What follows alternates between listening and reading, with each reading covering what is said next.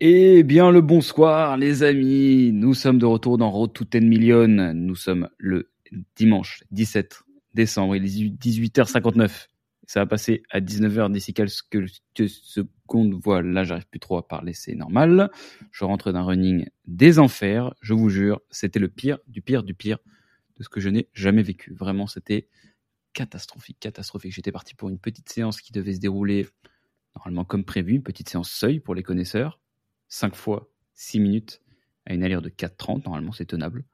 Eh bien écoutez, les amis, j'ai cru mourir. J'ai cru mourir vraiment. J'ai eu mal aux muscles. J'ai eu mal à la respiration. J'ai eu mal à la fierté. J'ai eu mal partout. Il se passait des dingueries dans mon cerveau. J'ai eu envie d'arrêter le running. Je vous jure que l'idée est passée dans ma tête. J'ai eu envie de pleurer. J'ai eu envie de vomir. Je sais pas ce qui s'est passé, mais ça m'a un petit peu traumatisé. Heureusement, j'ai pris une petite douche, je suis revenu à mes esprits, je vous ai écrit cet épisode. Et donc, je suis prêt à passer cet excellent moment avec vous. Je vais vous faire un update sur euh, la préparation je recouperai avec derrière. J'ai ouvert la loupe, je la refermerai. Avant tout, c'est l'heure de l'introduction de ce podcast. Bienvenue à tous. Dans Road to 10 Million, je suis Théo Lyon, j'ai 26 ans. Et je suis le fondateur de Kodak, mon agence ads qui aide les e-commerçants et les startups dans leur stratégie de media buying, leur stratégie créative et leur tracking.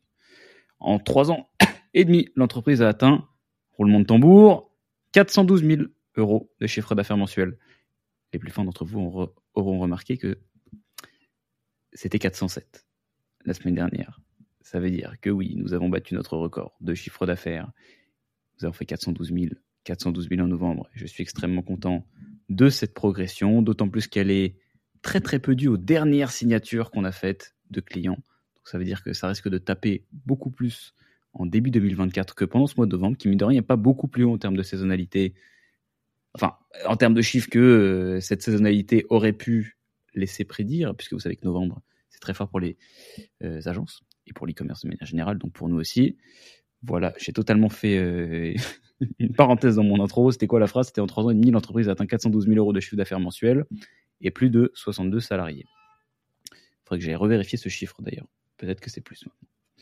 Bon, et du coup, l'étape suivante, c'est quoi? C'est de l'emmener à 10 millions d'euros de chiffre d'affaires. 833 333,33 euros mensuels. C'est ce challenge qui donne le nom au podcast et j'ai pour objectif de le faire avant fin 2024 et novembre plus exactement. Donc dans cette émission, je me sers de mes expériences personnelles, rencontres et lectures diverses pour vous apprendre comment atteindre le top 1% dans ce que vous faites. J'essaie de faire en sorte que vous terminiez chaque épisode en ayant appris au moins une chose qui vous aide à grandir plus vite ou plus loin. Pourquoi il y a encore des fautes d'orthographe dans mon script? C'est pas possible dans mon intro. Au moins une chose qui vous aide ENT. J'ai écrit ENT l'orthographe, ça commence vraiment à me faire peur, les amis. Et ça va faire écho à euh, une des idées qui a marqué mon année 2024, euh, qui est euh, de se voir avec les yeux d'un autre. Alors moi, je me suis toujours identifié comme une personne qui faisait pas de faute d'orthographe. Ma mère a été très très dure là-dessus dans mon éducation. Et pourtant, dans chacun de mes posts LinkedIn, il y a une faute. Parce que je me relis pas. Et donc, je pourrais dire non, non, mais après, je suis quelqu'un qui aime bien l'orthographe. Je fais pas de faute. C'est juste que je fais erreur d'inattention. Mais avec l'œil extérieur de quelqu'un qui regarde ça, Enfin, si quelqu'un vient et me dit ça, bah je call bullshit quoi. Tu bluffes. Ça n'existe pas les gens qui aiment bien l'orthographe et qui font des fautes d'orthographe. Donc euh, c'est un peu difficile à encaisser pour moi. Je vous prie de ne pas me le rappeler trop. Voilà, merci.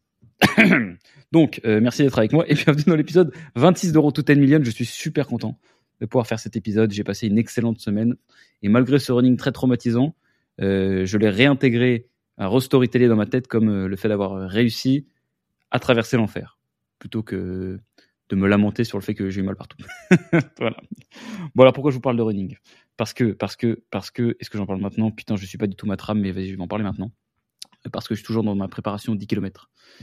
Cette préparation 10 km a très très mal démarré, très très mal puisque c'est la semaine 3 et la semaine 1, je fais une séance, je devais en faire 4 et la semaine 2, je fais deux séances, je devais aussi en faire 4. En je dois tout le temps en faire 4 mais cette semaine, c'était la première où je n'en ai vraiment fait quatre. C'est peut-être aussi pour ça que j'ai commencé à avoir mal aux articulations. Bon, alors j'ai plein d'excuses, je peux vous l'ouvrir, hein, la beauté excuse. La semaine dernière, Thaïlande. Bah, Thaïlande, un peu compliqué d'aller courir, euh, la salle de sport, etc. Blablabla. Bla, bla. Bref, on va pas le faire.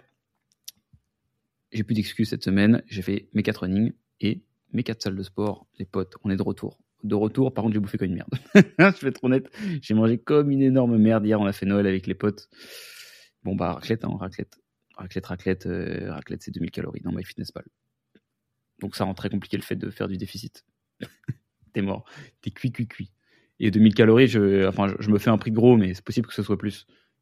Euh, moi, après, moi, j'aime pas y aller euh, à moitié quand même. Je pense que vous êtes beaucoup aussi à, consommer la raclette de cette manière-là. C'est quand tu fais une raclette, tu la fais bien. Donc, tu prends le, fromage, puis le fromage d'après, puis le fromage d'après, et tu t'arrêtes que quand vraiment il y a un embouteillage quoi dans, dans ton bide et tu peux plus rien mettre dedans. Mais t'attends certainement pas le sentiment de satiété quoi. Dès que tu sens que tu commences à avoir plus faim, tu ne t'en sers pas comme une excuse pour arrêter, mais plutôt pour squeezer le maximum de fromage restant dans ton gosier. Et donc c'est là où tu commences à mettre des doubles tranches dans la machine. double tranche de fumée, double tranche de raclette à la truffe, double tranche de raclette suisse. J'étais allé chez le fromager, j'ai pris des dingues, j'ai pris des trucs très très bons. On s'est régalé avec une petite, euh, une petite mixture. Euh, bah alors je vous raconte vraiment du détail de la raclette, mais faites-le si vous aimez, vous faites une raclette. Euh, Guillaume Puech. Guillaume Puech, il prépare un petit mélange, c'est mon associé. il, il, prépare un petit mélange avec des champignons et des oignons que tu peux rajouter sur à peu près bah, partout en fait. Hein. tu mets ça sur ta pomme de terre, entre le fromage et la pomme de terre, et ça, ça te change une raclette. Donc la raclette, ça tape dans les objectifs, et euh, on va dire que c'est une des excuses que, enfin une des explications, pas une excuse, une explication que je me donne pour le fait que ça a été dur. Là, c'est manque de sommeil et peut-être euh, alimentation de merde, puisque la journée d'avant j'avais pris beaucoup de, Uber Eats, etc. Mais vous savez, je suis en mode, j'aime beaucoup la, notion de limiter la casse. Je vous en ai déjà parlé. Donc là, euh, c'était une semaine limitée la casse. Donc elle a pas, elle a été relativement limitée sur la partie nutrition, mais euh, elle a été très très bien limitée par contre sur la partie euh, sport. Parce que je suis assez content de moi d'avoir réussi à faire toutes ces séances de sport dans une semaine aussi difficile. Mais je vais vous en parler dans les actualités parce que j'ai totalement euh, empiété sur, sur le déroulé de ce podcast qui normalement commence par un, rappel quand même de ce qui s'est passé dans le podcast précédent parce que c'est une série. Hein. C'est pour ça que je mets des chapitres et pas des épisodes. On est au chapitre 26. Ça commence à faire long. Hein. Merde, j'ai chopé froid. Peut-être que je laisse un peu plus de délai, entre les moments où je rentre du running et, où, je j'allume le micro. Parce que souvent, ça, met quelques heures à partir, mais vous savez, là, il fait froid, c'est très très dur d'aller courir. Donc ça abîme la gorge à chaque fois. Et c'est très très dur pour le podcasteur que je suis. Et qui doit vous livrer une heure et demie à parler tout seul. En plus, je peux pas vraiment dire que je kiffe ça parce que sinon ça fait hyper narcissique. J'adore m'écouter parler. non. bon, reprenons les choses sérieuses. Non, j'aime beaucoup ce moment-là parce que je fais d'une pierre deux coups. Je développe ma stratégie de contenu en même temps, je vous file des trucs que vous jugez utiles. Et c'est surtout, surtout ça qui me motive. Et j'ai beaucoup plus de feedback sur ce podcast que sur n'importe quel autre de mes contenus. C'est très étonnant. Donc j'aime beaucoup ce petit moment passé euh, avec vous à distance, dans vos oreilles, même si nous ne sommes pas ensemble dans ce canapé. Voilà. Donc précédemment dans Route quand même, on va prendre les choses dans l'ordre. Donc, je vous faisais le petit bilan de mon voyage, entre guillemets, les quatre jours plutôt qui ont été passés en Thaïlande. La semaine dernière, on avait parlé de, bah, de la conférence à laquelle on avait assisté, un petit peu du déroulé du voyage, c'était super. Et je vous avais remis quelques pendules à l'heure, euh, quelques-unes d'entre elles notables, celles dont je me souviens. On avait parlé des réactions d'ego et pourquoi c'est un peu une connerie euh, de, de jouer à 100% la carte de faut pas avoir d'ego. C'est selon moi une erreur. J'avais aussi donné mon avis sur la stratégie tofu, mofu, bofu, sur laquelle j'ai eu le temps de beaucoup réfléchir et, sur lequel bah, j'ai, ajouté beaucoup de data personnelle, hein, parce que j'ai produit beaucoup de contenu. Et euh, qu'est-ce que ça veut vraiment dire d'avoir une pyramide, euh, enfin de structurer son contenu avec une pyramide d'awareness, parce que c'est ça que ça veut dire. Et enfin, on avait parlé euh, de la notion de créer un gap pour passer à l'action et de plutôt se concentrer sur, insister sur la distance entre l'état dans lequel vous êtes et l'état dans lequel vous voulez être, plutôt que de se dire il me manque des informations qui vont me permettre d'atteindre l'état dans lequel je veux, enfin l'état que je veux atteindre. Très simple. Donc je ne sais pas si vous avez compris cette dernière phrase. Tant pis, il faudra aller écouter pardon l'épisode précédent.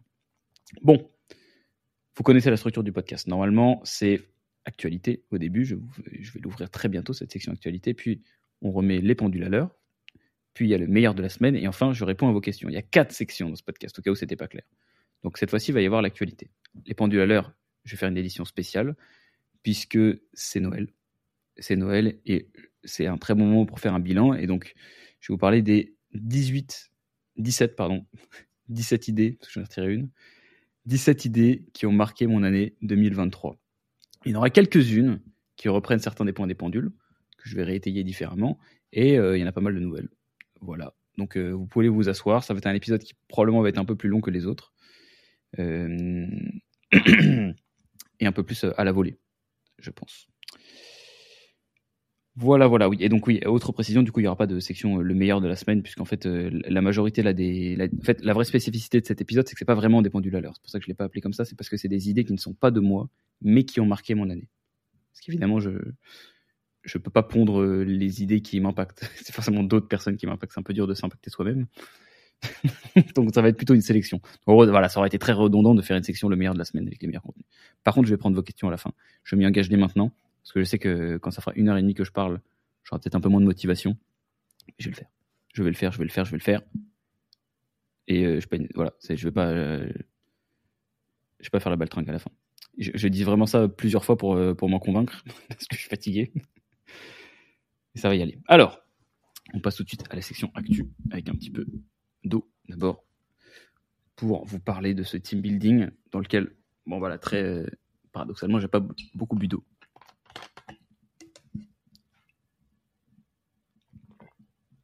Alors, bon, donc le main event de ma semaine dernière, c'était une semaine qui était assez light en travail, puisque euh, j'ai travaillé du coup, c'était lundi, mardi, mercredi, et jeudi, on s'est tous retrouvés, dans toute l'équipe Kodak, il y, avait, il avait très peu d'absents. Il y avait trois ou quatre absents, pas beaucoup, donc on était vraiment plus de 60, c'était, je crois qu'on était, 65, il me semble, avec des, euh, amis de Kodak, parce qu'on euh, on en profite un peu pour faire des, un melting pot de gens qu'on, a envie de voir le temps de deux jours. Et on s'est retrouvé dans une demeure euh, très sympathique, près de Fontainebleau, dans laquelle on a fait dormir tout le monde. Et voilà, le but c'était de célébrer ensemble la fin du trimestre. On fait ça euh, tous les trois mois.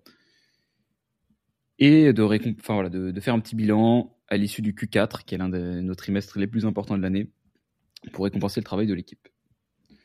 Donc, euh, on a organisé un week-end sympa. À chaque fois, on essaie de faire des trucs assez originaux. Euh, bon, souvent, il y a des composantes communes. Hein. c'est une grosse soirée et un beau lieu dans lequel on dort.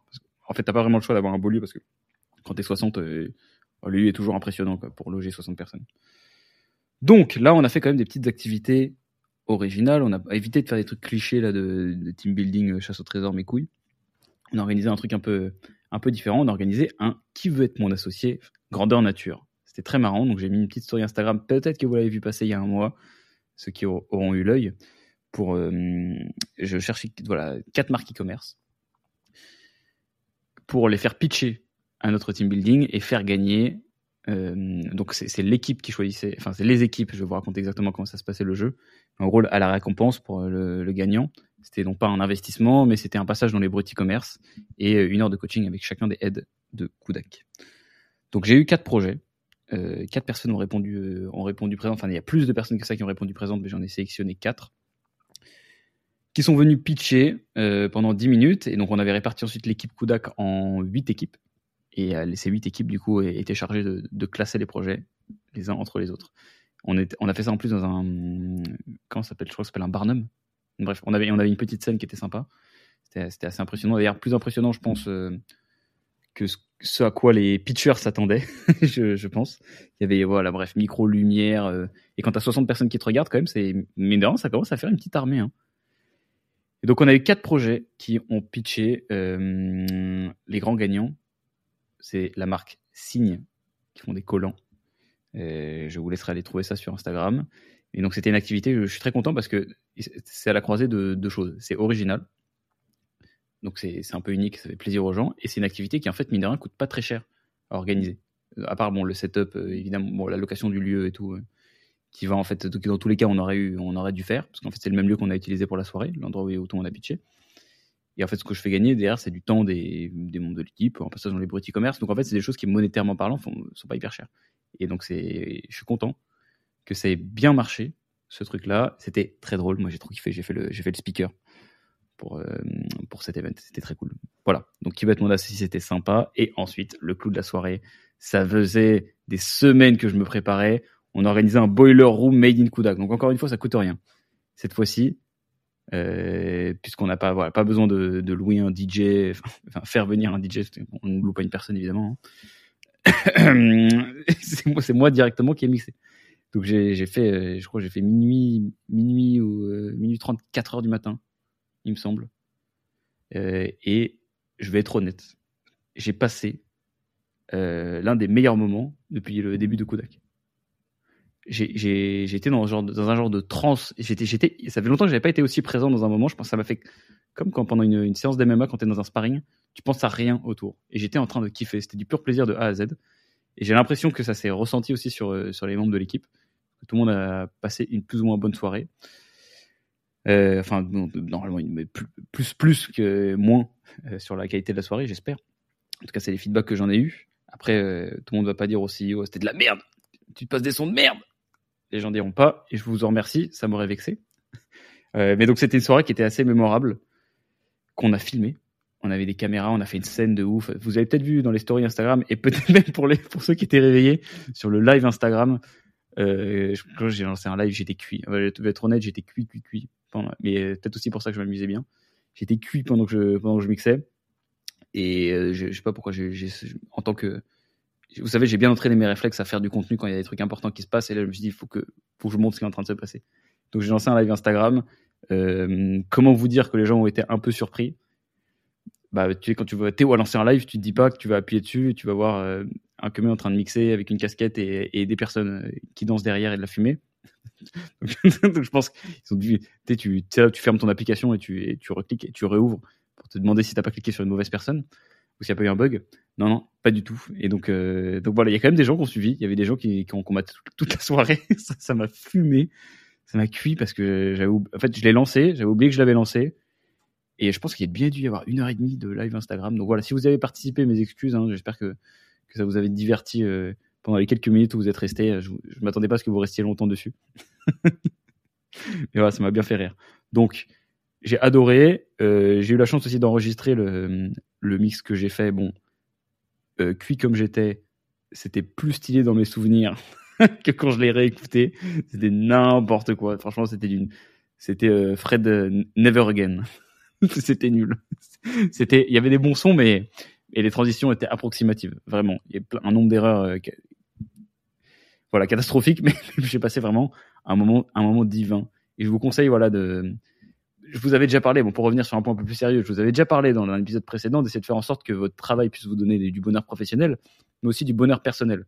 Moi, ce qui me faisait kiffer profondément dans ce moment-là, c'est pas juste de mixer du son, sinon je serais allé le faire dans, j'aurais pu trouver un, bar dans lequel mixer, etc. C'est de le faire pour l'équipe. De, toute la partie organisation avec Anthony. D'ailleurs, Anthony, star, star, star. Donc Anthony, notre head of vidéo, qui apparemment, du coup, c'est aussi monter des scènes euh, de Boiler Room. J'ai découvert ce salaud. Qu'est-ce qu'il sait pas faire Je ne sais pas. Et euh, c'était surtout ce moment-là, en fait. C'était de, passer tout ce moment ensemble. Ça m'a vraiment fait un, ça fait un truc. J'ai trop kiffé. Euh, voilà. Et donc ça m'a fait réaliser aussi que, hum, enfin oui, donc juste pour reboucler, excusez-moi sur cette idée-là pour pas que je, que je termine mes phrases, c'est mon objectif de l'année 2024 d'ailleurs, c'est mettre des points dans mes phrases, mettre des points dans mes phrases, mettre des points dans mes phrases. Voilà, comme ça, avec une intonation euh, descendante. Et voilà, j'ai déjà oublié la phrase sur laquelle je voulais mettre un point. Non, voilà, c'était ça. Donc faire en sorte que votre entreprise vous permette aussi d'avoir des, moments de bonheur personnel. Et donc moi, ce truc-là de Kodak m'a permis d'en tirer un, un bonheur égoïste. Et euh, égoïste parce qu'il était partagé. Ça m'a fait extrêmement plaisir de faire passer ce moment-là à tout le monde. Et c'est un super euh, compromis. Voilà. Et ça m'a fait réaliser que ce qui est irréplicable dans une boîte, c'est une seule chose, c'est la culture. On, avait une personne du coup extérieure de Kodak qui était là pour, euh, une raison que je garde secrète pour l'instant, qui était là ce, week- ce week-end et qui disait que c'était la première soirée d'entreprise où il il était surpris en fait que les gens soient contents d'être là. Apparemment, les soirées d'entreprise, d'habitude, c'est un peu le truc où tu viens parce que tu sais que tu vas te faire niquer si tu viens pas. Euh, et tu passes pas forcément le meilleur moment de ta vie. Donc là, alors encore une fois, avec des pincettes, euh, bon, 99% de chances qu'il n'y ait pas un complot de, 40 personnes qui se faisaient chier et qu'on fait semblant de danser. Mais euh, je, voilà, je suis trop content qu'on puisse partager des moments là, comme ça. Euh, et c'est très cool en fait de l'avoir dans l'environnement soirée parce que ce qui me fait plaisir, c'est que les gens passent une soirée comme ils la passeraient avec leurs potes. Ils se lâchent. Et du coup, forcément, bon, il y a les petites dingueries de, de soirée inoffensives, hein. Mais du coup, j'essaie moi, j'essaie aussi de me comporter comme si j'étais en soirée avec mes potes et de pas juger. Ok, vas-y, t'as passé une bonne soirée, et personne va t'en reparler, on s'en fout, personne te juge.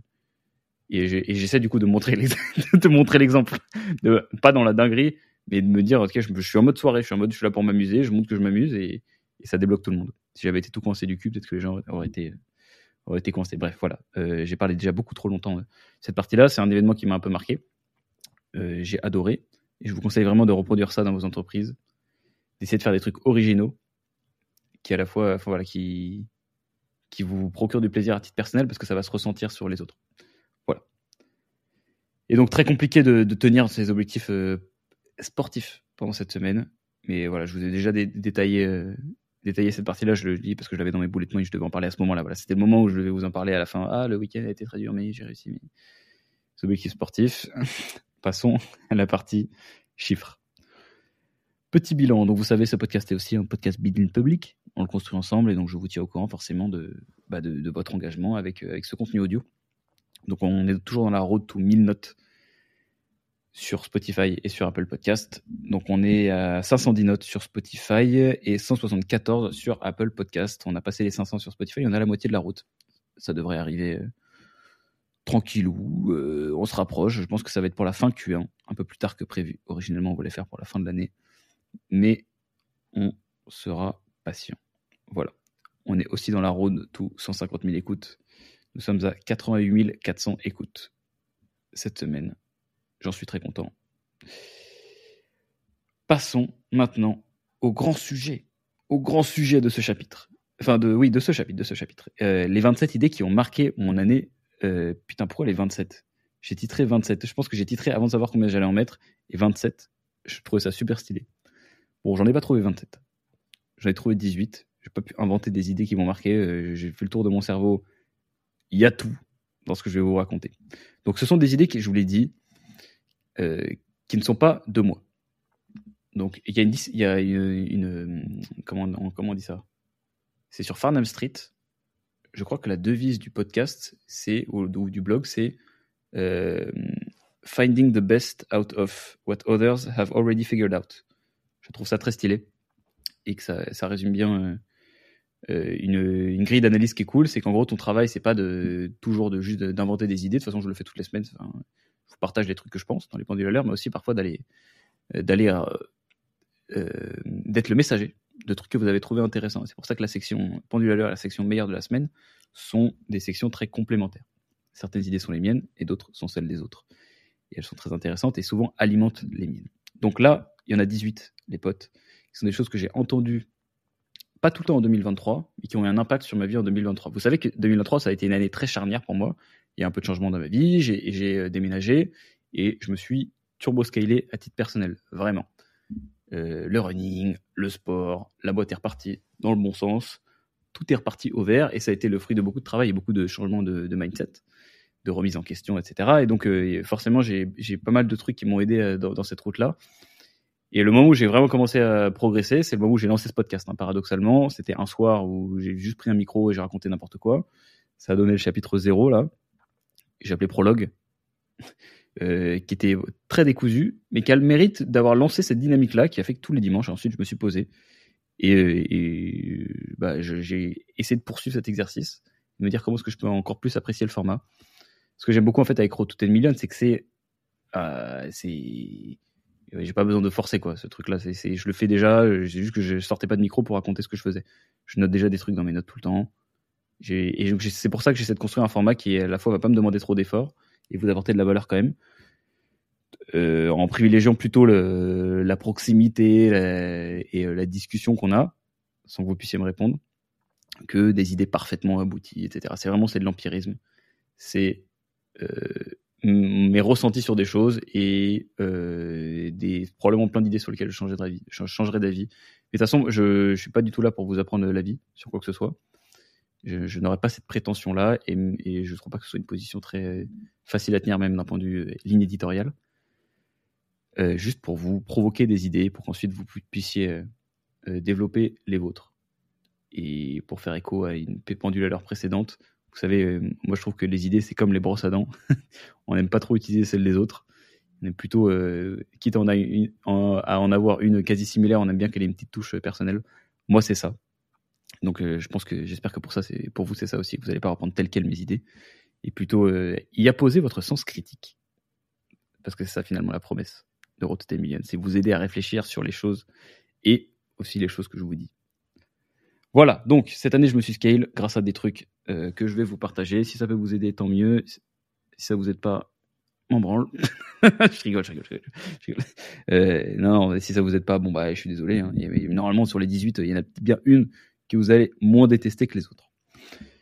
Numéro 1, euh, idée qui a marqué mon année, c'est une idée de Naval Ravikant et qu'il a donné quand il passait chez Joe Rogan. Donc le podcast, il date de 2019. Hein. Je l'avais maté, euh, je pense que je, l'ai maté plusieurs fois ce podcast-là, mais c'est cette année où vraiment j'ai compris, où je où la, leçon, voilà, s'est ancrée dans dans mon identité. Il dit euh, soyez un ours sur un un, un unicycle, unicycle, comment est-ce qu'on dit? Il dit be a bear on a unicycle. Qu'est-ce que ça veut dire? Unicycle. Triste. Monocycle, monocycle, voilà, monocycle. Monocycle, c'est ça. Et qu'est-ce que ça veut dire? Vous dites, mais quel rapport avec un putain d'ours Est-ce qu'il y a vraiment une leçon business cachée derrière cette phrase euh, ahurissante? Eh bien oui. Euh, il commence en gros, c'est la première question du podcast que lui pose Joe, et il lui dit euh, T'es un personnage assez surprenant, est-ce que tu peux nous dire pourquoi, etc. Et donc en fait, Naval lui répond bah écoute, je pense que je suis en fait une combinaison assez originale de, de, qualités qu'on n'associe pas d'habitude. Et il dit, euh, bah tu vois, quand tu, quand tu vois un ours, ça fait peur, c'est stylé, mais c'est pas, tu vois, c'est un ours, tu as, déjà vu un ours. Et euh, quand tu vois une personne au cirque qui fait du, monocycle, c'est stylé, mais c'est pas, ça va, tu vois, c'est bien, c'est du spectacle. Mais par contre, quand tu vois un ours qui fait du monocycle, là, tout à coup, il se passe un truc, ça devient euh, newsworthy, c'est-à-dire c'est one in a million, euh, top 0,001%. C'est un truc très très notable. Et bah, il dit que c'est la même chose, lui. En fait, c'est un, investisseur et philosophe. Enfin, un investisseur qui philosophe, il se prétend pas philosophe, hein, mais disons que c'est un, un, mec qui est plus philosophique dans son approche de l'investissement et de, de la vie globale que, le, average Joe euh, qui, est investisseur. Et c'est pour ça que ça marche bien. C'est pour ça qu'il est notable et que son contenu est sorti, de, sorti du bruit sur Internet. Je trouve ça stylé parce que c'est une notion que j'ai appliquée. Euh, et en fait, on peut créer de la nouveauté en assemblant des choses qui ne sont pas d'habitude assemblées. Exemple, donc Naval, c'est le philosophe investisseur. Joe Rogan, son interlocuteur, lui aussi, c'est un mec qui, a qui, est, qui est un ours sur un, monocycle. C'est un podcasteur, euh, ceinture noire de Jiu-Jitsu, qui a un attrait pour les sports de combat, donc il bosse pour l'UFC. En fait, c'est très très dur de le catégoriser. Il a créé sa catégorie. Euh, il y a aussi Cédric Doumbé, par exemple, qui est combattant, mais qui est aussi, euh, on pourrait presque le qualifier d'humoriste ou d'influenceur, enfin de, de, mec d'internet quoi. Et ce qui est stylé avec ces, ces, combinaisons-là, c'est que souvent ça va créer des catégories. Alors il y en a plein qui vont être absurdes. Et euh, à chaque fois, je pense au, film qui s'appelle Sharknado. je sais pas si vous le connaissez. Si vous le connaissez pas, c'est normal parce que c'est un film qui a bidé. Et en gros, c'est une tentative de blockbuster où c'est une, tornade dans laquelle il y a des, il y a des requins. Et donc c'est censé faire le double effet de une tornade ça fait peur, un requin ça fait peur, donc une tornade de requins ça doit faire encore plus peur.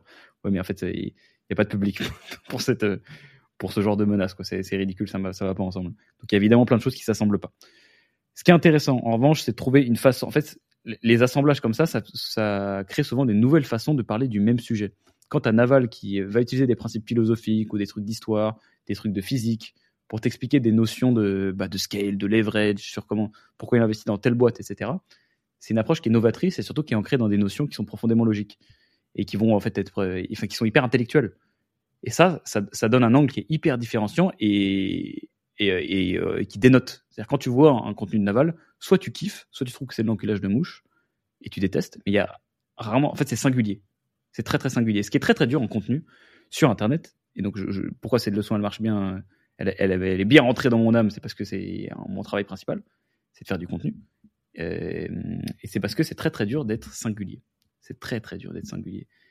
Et as même parfois un piège, c'est que plus tu essaies d'être singulier, euh, moins tu arrives. c'est en fait c'est un exercice sur lequel tu peux pas pousser trop loin la réflexion. C'est comme l'authenticité. Si, tu passes ta journée à réfléchir à comment être authentique, en fait, bah c'est ça se, ça se logiquement ça se défait tout court. C'est-à-dire que bah, c'est que t'as pas compris l'authenticité. En fait, l'authenticité c'est justement pas réfléchir. C'est être être fidèle à soi-même. Donc si tu dois réfléchir à comment euh, être fidèle à toi-même, c'est qu'il y a un problème. C'est ça qui est très paradoxal. Donc finalement, le meilleur moyen de travailler son authenticité, c'est de pas la travailler. Donc euh, pourquoi je vous parlais de ça? Je sais plus, je sais plus, je sais plus. Oui, voilà, parce que vous pouvez combiner des choses. euh, sans forcément euh, faire des trucs euh, qui ont ni queue ni tête, c'est-à-dire assembler de, de, de trucs qui vont pas ensemble. Ce qui est intéressant juste, c'est d'aller puiser dans vos intérêts personnels. Et vous êtes tous en fait des, en fait, les humains sont pas comme des, comme des créateurs de contenu qui ont une niche. Il faut pas non plus se perdre là-dedans. C'est vrai que c'est plus facile à consommer pour des, pour des viewers d'avoir un, contenu qui est de niche parce que on va très facilement pouvoir dire cette personne elle fait ça. ça rentre plus facilement dans l'esprit qui peut pas saisir les 1000 milliards d'informations de tous les autres créateurs qui sont en train d'essayer de faire la même chose, donc de montrer leur niche aux gens. En revanche, vous, en tant qu'individu, vous êtes bien plus complexe que ça. Et parfois, en allant prendre plusieurs choses que vous aimez, vous vous rendez peut-être pas compte que ce cocktail-là, il pourrait très bien fonctionner. Donc, euh, il y a des trucs, bah, par exemple, le sportif entrepreneur, c'est un truc qui est de plus en plus exploité. Euh, bah, c'est très cool. Je pense à Nassim Saïli, à Eric Flagg. C'est des, gens qui ont, qui ont dépassé la niche initiale dans laquelle ils étaient et qu'on crée une catégorie qui est un peu unique. Aussi pareil quand ils font du running. Le, mec qui fait de la muscu qui fait du running. Bon bah tu crées une sous-catégorie euh, qui, est, qui, qui stylée, qui est qui assez unique. Et forcément ça va être des marchés qui parfois vont être plus petits. Il y a par définition moins de gens qui, qui aiment le running et la muscu que de gens qui aiment la muscu ou que de gens qui aiment le running, puisque c'est une intersection des, de deux ensembles. Euh, mais parfois, en fait, le, marché que tu vas créer à l'intersection de ça, il va se comporter très différemment. C'est-à-dire que, par exemple, en combinant le running et la muscu, tu vas, tu vas réussir à parler aux gens euh, qui font du sport de manière générale. Peut-être que ça va les inspirer, qui vont se dire bon bah je suis peut-être pas fan de muscu ou peut-être pas fan de running, mais je suis fan de cette personne-là qui essaie de se dépasser et de faire un truc unique. Et tu vas parler à un nouveau public auquel tu n'aurais pas pensé. Ça me fait beaucoup penser aux exercices d'ailleurs qu'on faisait à HEC de market sizing. Ça, c'est en gros quand tu, je me rappelle d'un exercice qu'on avait fait Market sizing, ça veut dire que tu dois évaluer euh, sur un nouveau produit, donc un truc assez novateur, quelle est la taille du marché qu'il adresse. Et euh, c'est pas si facile que ça. Euh, par exemple, quand tu dois évaluer le, le, le du coup, le Total Addressable Market, d'un, par exemple, un chewing-gum énergisant. Et on avait eu un exercice comme ça. Eh bien, là, l'erreur, ce serait de te dire, bon, bah écoute, je prends le marché du chewing-gum, prends le marché des boissons énergisantes, je prends l'intersection et c'est le marché du chewing-gum énergisant. Euh, sauf que c'est pas ça. Ça crée un usage qui est différent. Le chewing-gum énergisant, qui, enfin, dans quelles conditions, quelle situation tu consommes ce genre de choses-là. Et c'est ça qui est très très dur. Enfin, il faut, en fait, il faut trouver des usages pour trouver la taille du marché. Bon, ben, un chewing-gum énergisant, c'est peut-être pour les gens qui veulent de l'énergie, mais qui n'aiment pas le goût des boissons énergisantes. Ou alors les gens qui prennent souvent du chewing-gum, ou les gens qui prennent du café, qui ont envie d'arrêter le café, qui veulent avoir la café. Vous voyez, il y a tous ces sous-segments que tu peux trouver, qui peuvent te constituer un marché. Et ça, ça en fait, ça c'est la magie de ce qui va se passer quand tu vas être cette ours sur, sur ce monocycle tu vas créer un marché unique qui va se comporter d'une façon que tu n'avais pas du tout prévue et qui est loin d'être aussi simple que l'intersection des gens entre les deux marchés. Ça va créer un marché à part entière. Donc à vous de trouver le fil directeur entre vos centres d'intérêt. Souvent, c'est pour ça qu'on parle de monopole personnel. Tu vas trouver des, des trucs que tu aimes et qui te sont propres, qui sont issus de ton, ton histoire, etc. Et que tu vas retranscrire en contenu. Et en fait, t'as pas besoin. Parfois, tu peux avoir l'impression que bah, tout au groupe de potes, vous avez mêmes, la même combinaison de centres d'intérêt. Bon, bah, toi, moi, je connais plein, par exemple, des entrepreneurs qui font du sport. Mais ce que vous oubliez, c'est qu'il y a une autre intersection, c'est les entrepreneurs qui font du sport et qui font du contenu comme vous, et qui font de l'aussi bon contenu. Et bien là, c'est-à-dire qui sont prêts à montrer ce qu'ils font. Et là, en fait, tu te rends compte qu'il y a un nombre de catégories qui ne sont pas couvertes. Et quand bien même elles seraient couvertes par des gens qui font du contenu, tu peux toujours faire du meilleur contenu. Et, euh, ça t'ouvre en fait tout un pan de d'innovation. je vous en parle sous l'angle du contenu depuis le début, mais ça marche pour ça marche pour tout en fait. Ça marche pour l'innovation euh, entrepreneuriale aussi. La recombinaison de, choses, ça, ça, existe depuis des, depuis des millénaires. C'est une façon très euh, facile et assez processisable de créer des trucs. Tu mets deux choses ensemble que personne n'avait associées, tu regardes, ça marche. Et si je mettais une boutique de livres sur Internet? Boum, Amazon. Simplifié, voilà, c'est vraiment de la, de la bro science que je suis en train de vous faire et vous, avez compris l'idée. C'est associer des choses que les gens euh, n'associaient pas. Et d'ailleurs, euh, bon, si vous voyez, si, si avait été un exercice philosophique de trouver la vraie réponse à une question, j'aurais pu essayer de défendre une thèse qui est que, en fait, n'importe quelle innovation n'est jamais est, fait, est, toujours la combinaison de, de choses qui existent déjà. Euh, et j'aurais pu essayer de développer une dissertation là-dessus si j'avais été au chômage. Mais j'ai un travail très lucratif. Numéro 2, Stop Looking for Guarantees. Alors tout est en anglais parce que j'ai consommé les contenus en anglais. Voilà, donc arrête de euh, chercher des garanties. C'est ça que ça veut dire. Bon, alors celle-là, c'est d'Alex Hormozzi. Hein. Je l'ai beaucoup cité dans Tout est million. Je, pense que je vais continuer à le citer en 2024 vu euh, l'année qu'il a faite en 2023, s'il si poursuit sa croissance, il, il, peut vraiment avoir un impact assez générationnel, je pense. C'est assez dingue ce qu'il fait. Bah lui, reprenons l'idée d'avant. Alex Hormozy, c'est quoi? C'est quoi cette histoire? C'est un mec super stock qui fait du business. Bien sûr, bien sûr que ça marche sur les réseaux sociaux, ça. Tous les jours. Il a pas du tout la gueule de l'emploi, ce mec. Pourquoi il a des gros bras comme ça? Ça va pas. Il a des gros bras, il est riche. Et puis quoi encore Et voilà pourquoi ça marche.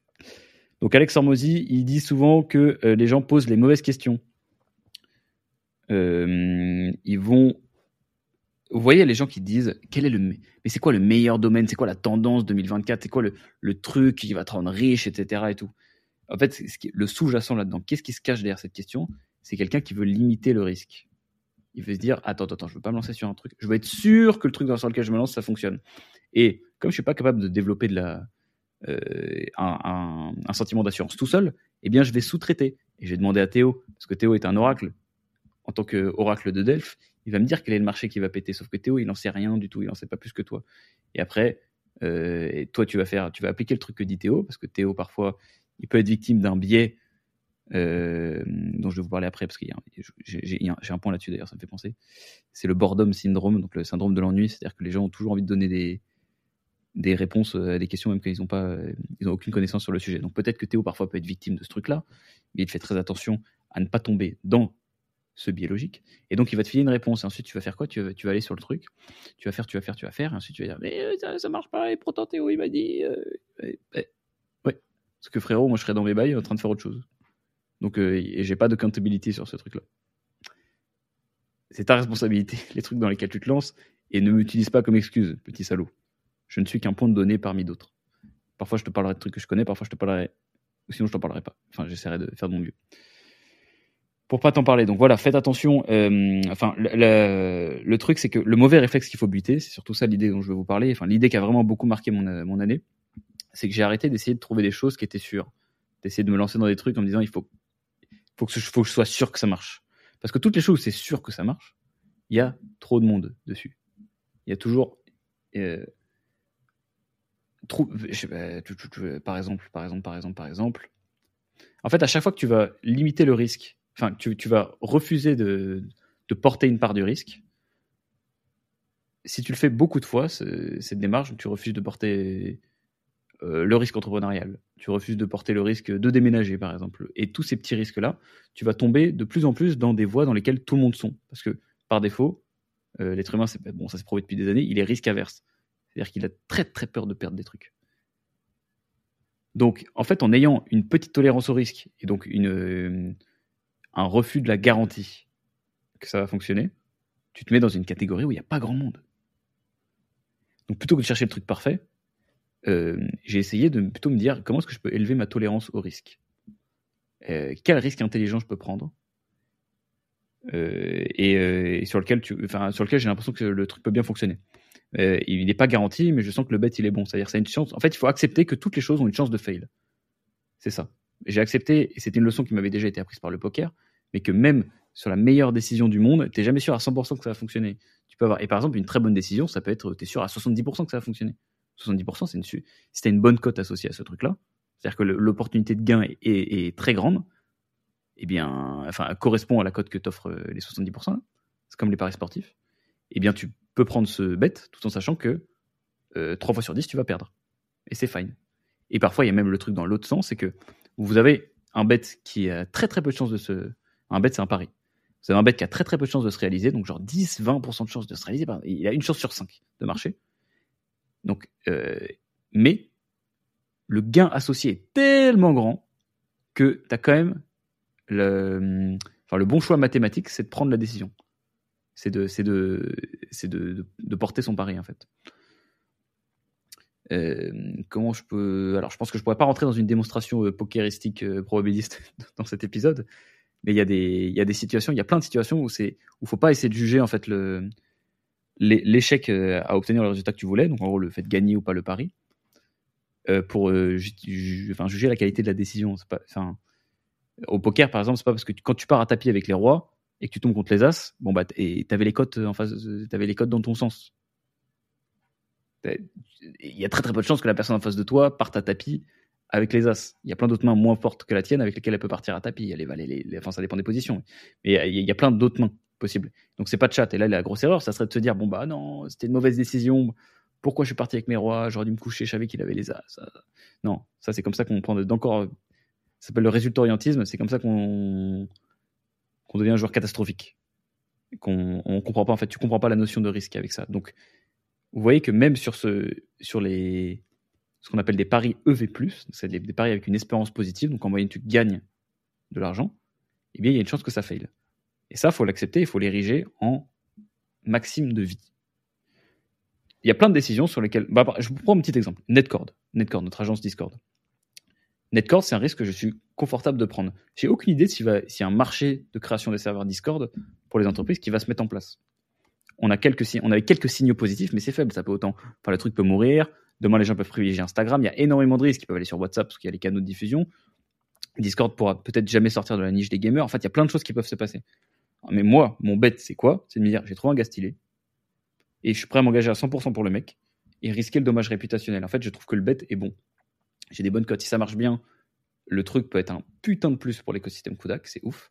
On enfin, on, aura eu des grosses balls en fait de, se positionner aussitôt. Et si ça marche pas, bon bah, je vais parier sur un bon gars. Enfin, le mec, j'aimerais quand même l'avoir dans mon équipe. Donc, euh, donc d'ailleurs, bon, je précise que les bêtes sur les gens, en fait, souvent, euh, juger les business et juger les gens, vous êtes beaucoup plus confortable quand vous, quand vous avez une personne que vous kiffez qui fait un business. Euh, bah, que l'inverse. que, l'inverse. C'est-à-dire que quand il y a une personne que vous kiffez moyennement et le business se fail, vous avez, il y avait une super, opportunité, vous vous sentez un peu comme un con parce que vous dites, ah, putain, en fait, le mec était nul, etc. Tu regrettes rarement, en fait, d'avoir ouvert une relation avec quelqu'un que tu aimais bien. Voilà, donc euh, la, leçon c'est quoi? C'est arrêter de poser des questions du type euh, comment est-ce que je peux être sûr que ça va marcher? C'est une non-question et vous allez dans le mauvais sens. En fait, tous les, tout ce que vous allez chercher avec, pour répondre à cette question, ça va être de la merde. Ça va être de la merde. Parce que c'est pas du tout aussi la même chose de poser la question à quelqu'un c'est quoi ton plan pour être millionnaire et c'est quoi ton plan pour être sûr d'être millionnaire?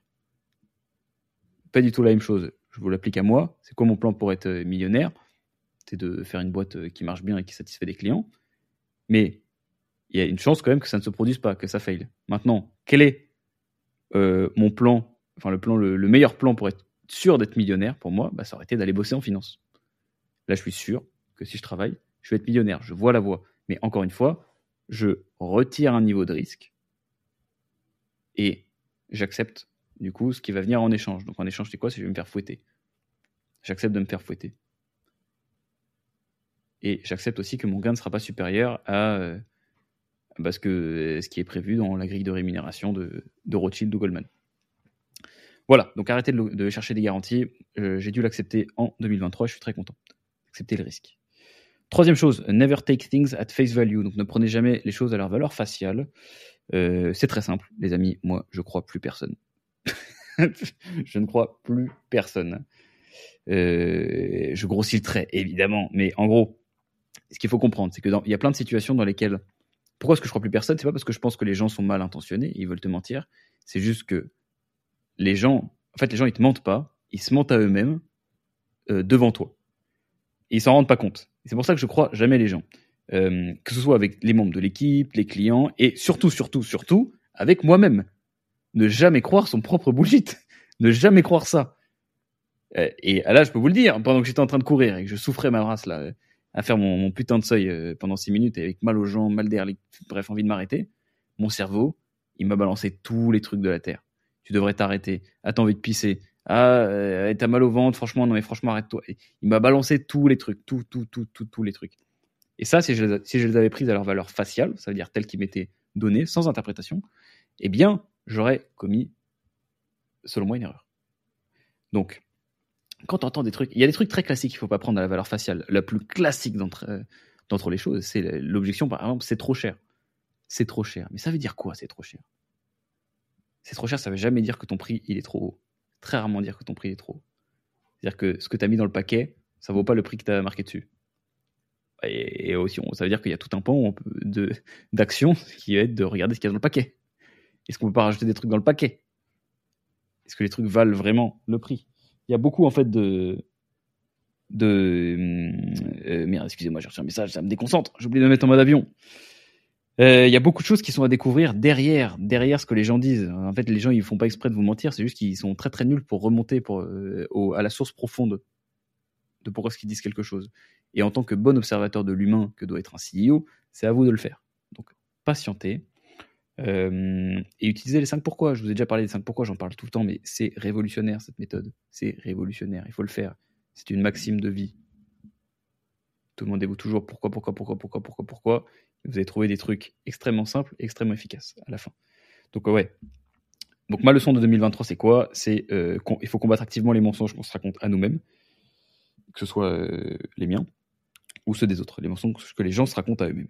Euh, et euh, pardon. mon corps, il est, pas bien là depuis le running. je fais des dingueries.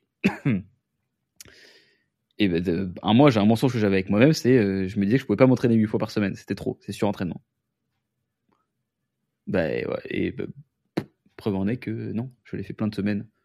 Et la première étape, ça a été d'y croire. Donc, euh, pas prendre mon, propre bullshit euh, at face value, mais toujours donner un peu, voilà, un peu de temps, un peu d'analyse aux problématiques, parce que sinon vous allez être un petit peu comme un, comme un chien qui, vous savez, qui se bat dans la rue et qui, euh, problème 1, problème 2, problème 3, qui respire partout, etc. et qui a aucun, euh, qui se pose jamais. Il faut un peu de réflexion. Un chien, ça se pose jamais pour réfléchir sur sa personne. Alors qu'il faut le faire. Ne soyez pas des chiens. Et en fait, j'aime bien la métaphore du chien parce qu'un chien, ça ça fait comme ça. Vous voyez partout et ça tourne, ça tourne de la tête dans tous les sens. Ça n'a pas de temps d'attention. Euh, le problème, en fait, si tu prends les choses à, leur valeur faciale, c'est que tes problèmes 1, ok, j'apporte une solution. Et ensuite, problème 2, ah, et, et, et, en fait, tu résous aucun problème. Et tu vas juste de problème en problème en donnant ce qui te semble être la, ce qui semble être à chaque fois la solution la plus évidente euh, que tu as réfléchi en, en, 10 secondes quand, on t'a donné le problème. Ça pue le cul. Voilà. Euh, numéro 4, leçon apprise en 2023, c'est dropper les arguments. Donc arrêtez.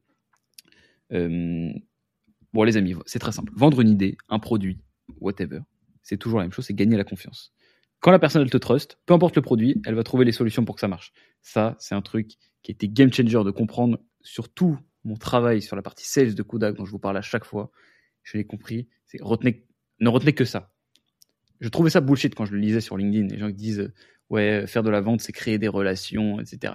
En fait, j'ai eu des deals que j'ai présentés de façon similaire. J'en ai vu, pas forcément toujours moi qui les pitchais, où parfois la personne en face de toi, tu te la mets dans la poche et la personne te trouve des solutions. Quand elle voit un problème, elle trouve des solutions. Ou alors parfois, tu n'as pas de fit. Donc la personne cherche les objections dans ce que tu racontes. Donc soit la personne, tu te l'as mise avec toi, soit tu te l'as mise contre toi. Et ça, ça se construit pas avec, euh, avec des observations Facebook Ads, avec une, réponse aux appels d'offres qui est parfaite. Ça se construit donc par du relationnel. C'est pourquoi est-ce que je devrais faire confiance à cette personne? C'est qui la personne derrière le, PPT À qui je parle? Est-ce qu'elle est digne de confiance? Et donc, c'est tout un métier que se rendre digne de confiance et donc gagner la confiance des gens. Et oh, bah réfléchissez en fait. Euh, c'est quand la dernière fois que vous avez fait confiance à quelqu'un qui vous a dit Tu devrais me faire confiance pour raison A, raison B et raison C Ça marche pas. La confiance, c'est un truc qui se ressent. Et euh, comme tous les trucs qui se ressentent, bah, il faut les traiter euh, de façon irrationnelle. Donc, prenez tous les gens en fait aujourd'hui, on va poursuivre l'exercice hein, auquel vous faites confiance aujourd'hui, ceux, qui l'ont là Comment est-ce qu'ils ont gagné votre confiance? Moi, je vais vous le dire, je pense que c'est très simple. C'est de la fiabilité répétée dans le temps. C'est-à-dire qu'ils ont été là plusieurs fois quand vous avez, besoin quand vous avez eu besoin d'eux. Et, euh, ils l'ont fait sur, euh, sur, euh, sur beaucoup de temps. Donc en gros, normalement, les gens auxquels tu as le plus confiance, c'est souvent des gens que tu connais depuis le plus longtemps. Tu as très confiance en eux. Parce qu'il y a vraiment une, composante un, euh, comment qu'on dit, incompressible, c'est le temps. Il faut avoir montré plusieurs fois sur une durée de temps euh, énorme. Les inconnus, tu vas avoir du mal à leur faire confiance. Ça va, ça va prendre du temps à se construire. Voilà. Donc, vous avez compris. Faire de la vente, ça prend du temps. Ça prend du temps. Et surtout, c'est une affaire de créer des relations. C'est et c'est le truc qui m'a un petit peu ouvert à. Je suis en train d'accepter l'idée qu'il faut faire du networking. Donc, euh, je vais dire à des gens chez moi qu'il faut, aller faire du networking. Parce que tu connais quelqu'un depuis longtemps, plus derrière, bon, bah, tu vas. Euh, en fait, la confiance, elle compound, quoi. C'est très simple. Donc, les amis, quand vous voulez vendre à quelqu'un quelque chose, un produit, une idée, un projet de vacances, ça marche aussi. Gagnez la confiance. Expliquez, en fait, passez beaucoup de temps d'abord à vous rendre, euh, euh, être, le confident de la personne que vous avez en face de vous. Donc, vous voulez vendre un voyage, faites comprendre d'abord à votre équipe que vous êtes la meilleure personne pour organiser les, voyages. Vous êtes là, enfin vous, vous comprenez. Ah ouais, attends, t'as tel problème, c'est marrant. Toi, tu, tu, vois, la dernière fois, il y a deux ans qu'on était parti euh, à Ibiza, là, je sais que t'avais pas trop kiffé, t'étais fatigué au bout du troisième jour. Je pense que il faudrait certainement dans le prochain voyage que qu'on fasse une petite pause. Certainement qu'on se loue un petit bateau pour aller chiller euh, une journée, par exemple. Ah ouais, c'est une bonne idée, et tout, etc. Et, tout. et après, une fois que tu as parlé un petit peu à tout le monde, que tu as compris les problématiques de tout le monde, blablabla, c'est pour ça qu'il y a autant une phase. Enfin, la phase est si importante dans la, phase de question, pardon, est si importante dans la vente. Parce que c'est ça qui te permet de montrer un petit peu que tu as compris. Et quand la personne elle a compris ton problème, qu'elle a montré qu'elle était digne de confiance, en tu la connais, etc., tu sais que la boîte pour laquelle elle bosse, elle est fiable. C'est pour ça que les gens choisissent Publicis et Avas. Euh, et bien là, là, la vente, elle est beaucoup, beaucoup, beaucoup plus facile. Et, finalement, tu as juste à donner des arguments logiques pour que la personne s'auto-rationalise ou alors juste présente aux autres décisionnaires euh, deux, trois éléments concrets euh, qui vont lui permettre. Parce qu'il peut pas dire à lui, j'ai envie de le prendre, je le sens bien. Il peut pas dire ça. Donc il faut aller dans son sens et quand même donner des éléments. Mais avant tout, c'est une affaire, les gens bossent avec des gens. N'oubliez pas ça. Euh, voilà, voilà. Donc, est-ce qu'en gros, est-ce que ton problème, est-ce que ton prospect, pardon, il veut trouver les solutions ou les problèmes? Euh, c'est une affaire de. J'ai, écrit tout un paragraphe, enfin, un tout petit paragraphe, quelques phrases sur pourquoi est-ce que c'est exactement la même chose que dans une relation amoureuse. bon, c'est, quoi Je me suis engagé dedans. Je vais jusqu'au bout. Euh, j'écris quoi J'écris quoi J'écris que le seul moment où ça devient de la merde, c'est quand un des deux abandonne. Et donc en fait, la personne ne veut plus trouver des solutions. Quand il y en a un des deux qui veut trouver des problèmes, qui veut, euh, vous aurez beau expliquer par A plus B pourquoi est-ce que en fait non, euh, le couple devrait rester en place, ça a pu marcher. Il y a une date de péremption à partir de ce moment-là. Je pense que euh, honnêtement, il n'y a pas d'autre raison pour lesquelles les, les couples se séparent. D'ailleurs, pour ça, je trouve que la, question pourquoi vous êtes séparés, elle est très très dure. Elle est très bizarre d'ailleurs. Parce que les gens vont souvent répondre à un truc en mode Oh bah il m'a trompé. Ou elle m'a trompé. C'est rarement la raison pour laquelle un couple se, qui se sépare. Je, trouve que ça, ça, marche pas très bien avec les 5 pourquoi ça. Pourquoi il t'a trompé? C'était un con C'est ça ton interprétation? C'était un connard? Mais. Et pourquoi tu t'es mis avec un connard? Et voilà. Et là, on peut aller sur des choses intéressantes. Et là, on peut découvrir un peu pourquoi est-ce que pourquoi est-ce qu'il y, est qu'il y, a eu des dingueries. Euh, donc c'est totalement en fait un, une, digression qui, ah, qui reprend aussi d'ailleurs un peu les points dont je vous ai parlé, hein, la face value, euh, bah, la face value, hein, principalement, juste, ça. Euh, et en gros, bref, arrêtez d'essayer de convaincre les gens de façon logique. Personne prend sa décision de façon logique. On va avec les gens qu'on kiffe, c'est tout, c'est comme ça. Et c'est une, c'est une très bonne décision avec les gens, euh, d'aller avec les gens qu'on kiffe. Voilà, on passe à la suite meilleure idée de mon année 2023, se voir à la troisième personne. Donc le fait de se voir avec les yeux d'un autre, les amis, c'est un cheat code. Se poser la question, dont je vous parlais un tout petit peu en début de ce podcast, c'est comment est-ce que je me jugerais, enfin je jugerais quelqu'un qui fait mes actions? Donc tu prends ton package, qui tu es, ce que tu as fait sur les dernières semaines, ça marche assez bien. Tu prends la dernière semaine et tu dis, imagine une personne, elle débarque dans ma vie, elle peut voir juste ma dernière semaine, elle va estimer que je suis quel type de personne? Je suis un sportif, je suis un bosseur, je suis un tougher, je suis qui? Et souvent, la réponse à cette question va être assez proche de la réalité et très différente de l'image que tu as de toi-même. Parce que pour moi, c'est ça que ça met en exergue. Ça met la différence entre l'image que tu te fais de toi-même et, euh, la réalité tout court. Il y a des gens qui se disent sont des, que c'est des putains de sportifs, qui font gaffe à ce qu'ils bouffent. Euh, et en fait, voilà, ils n'ont pas du tout les actions pour le prouver. Euh, ce truc-là. Ce qui est fascinant d'ailleurs, c'est avec le, pour ceux qui ont déjà compté leurs calories, c'est de découvrir la différence entre ce que les gens euh, enfin dans quelle catégorie, catégorie pardon, les gens pensent être d'un point de vue habitude alimentaire euh, et euh, ce que la quantité dit? Les gens ils disent ouais je bouffe comme un gros porc, j'arrive pas à prendre de, de, muscles, je bouffe comme un gros porc. Et en fait tu leur fais loguer les calories pendant une semaine, tu te rends compte que bah, pas du tout. Ou alors ils, bouffent comme un gros porc un jour mais après ils bouffent rien, ils bouffent pas des bons trucs. Même chose, ah non mais je bouffe bien, etc. Bon le mec, le mec il bouffe pas de légumes. Il y a plein de choses que qu'un regard objectif qui peut être celui d'un individu, ou alors celui, le, regard du journal, ça marche aussi très bien. C'est pour ça que le journal, c'est un très bon entre-deux quand tu écris dans ton journal, entre euh, une autre personne qui juge tes actions et toi-même. C'est toi-même qui essaie à l'écrit de juger tes propres actions et il y a un truc qui se passe avec l'écrit qui fait que tu es beaucoup plus lucide. Et quand tu écris les choses sur un papier, tu te rends compte Ah putain, je dis que je suis sportif, mais je, suis allé une fois à la salle ces trois dernières semaines. Bon, bah, est-ce que je suis vraiment encore un sportif? Non. Bon, d'accord. Bon, bah, ça crée un gap avec qui j'ai envie d'être. Boum, ça me pousse à l'action. Bah, voilà. Et on accepte le point de départ. Je vous ai cité trois ou quatre pendules là en même temps. Je suis content. Euh, toc, toc, toc. Voilà. Donc, euh, il y a des trucs très classiques. Je sais pas si, je, alors le chiffre exact, je suis pas sûr, mais vous savez, il y a 80% des automobilistes ou un truc comme ça qui croient qu'ils conduisent mieux que la moyenne. Vous avez compris euh, que si vous avez fait euh, le, CP en maths, que bah, c'est pas possible. 80% des gens au-dessus de la moyenne, bah, du coup, c'est plus la moyenne. c'est pas possible, il y a des gens qui montent. non, parce qu'il peut pas y avoir plus que 50% des gens qui sont au-dessus de la moyenne. C'est pas vrai, c'est pas vrai, je dis de la merde. Il peut pas y avoir plus que 50% des gens qui sont au-dessus de la médiane, pas de la moyenne. Bon, en tout cas, bon, c'est très peu probable quoi, que 80% des gens soient au-dessus de la moyenne. Les gens se trompent sur qui ils sont, c'est très classique. Tout le monde, tout le monde, tout le monde, moi le premier, etc. Il faut l'accepter. Il faut accepter euh, d'où on part et, de, euh, et, du coup utiliser un petit peu les constats qu'on a euh, en se mettant à la troisième personne pour dire quel conseil je donnerais à une personne qui décrirait ma situation. Et ça permet souvent de revenir à la simplicité, enfin à de la grosse simplicité, à des trucs très évidents mais qui marchent par exemple, moi, ça, m'a beaucoup marqué sur euh, notre histoire de sales. Hein, je vais revenir dessus, mais euh, voilà, je trouve que c'était Oussama qui me l'avait dit à l'époque. C'était pas en 2023, je crois, peut-être en 2022. Ou alors tout début de l'année. Euh, et je lui racontais du coup les histoires de, de vente, que j'étais en train de travailler dessus, que j'avais un peu de mal à trouver comment. Et il me disait, mais t'es un head of sales J'avais pas de head of sales.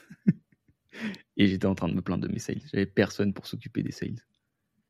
Et parfois, tu as comme ça quelqu'un qui te, qui te sort de ton. Ah, putain, mais je suis con en fait. Je pensais quoi? Je pensais que j'allais vendre avec personne euh, pour vendre? Que ça allait se passer comme ça tranquille euh? Eh bien, voilà. Ça, c'est des choses très très simples que si je m'étais vu, en fait, si j'avais vu quelqu'un qui m'avait expliqué mon problème, comme je l'ai expliqué à Osama, et qui m'avait dit ça, eh bien, j'aurais, en fait, j'aurais dit comme Oussama et j'aurais été capable de le voir tout seul. C'est pas sorcier ce qu'il m'a dit, c'est pas un génie. Mais c'est pour ça que c'est intéressant toujours d'avoir quelqu'un qui regarde dans ton angle mort, même s'il est nul.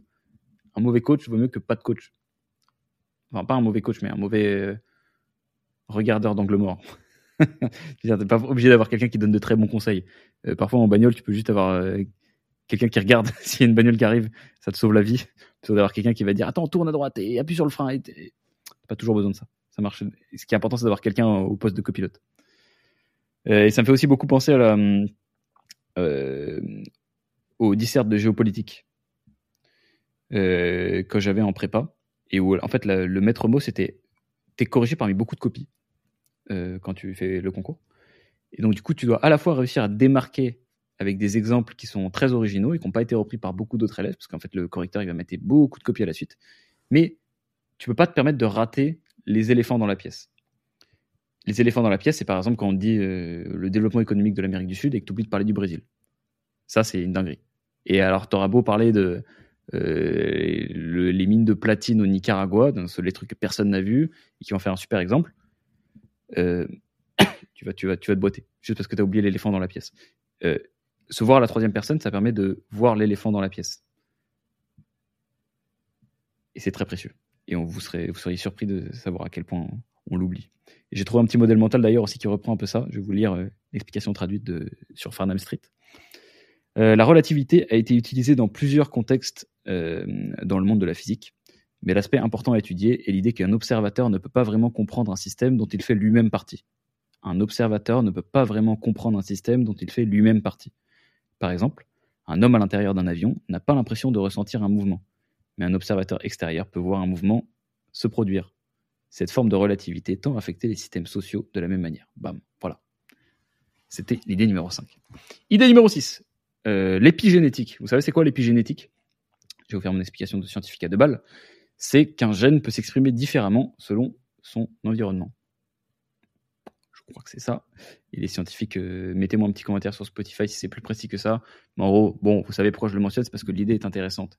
Je je sais plus pourquoi j'ai entendu parler de ça. Je crois que c'est de la découverte assez récente, hein, l'épigénétique. Euh, donc vous voyez que, évidemment, je ne suis pas là pour vous parler d'ADN. Hein. pour juste vous dire que une personne mise dans un environnement différent devient une personne totalement différente.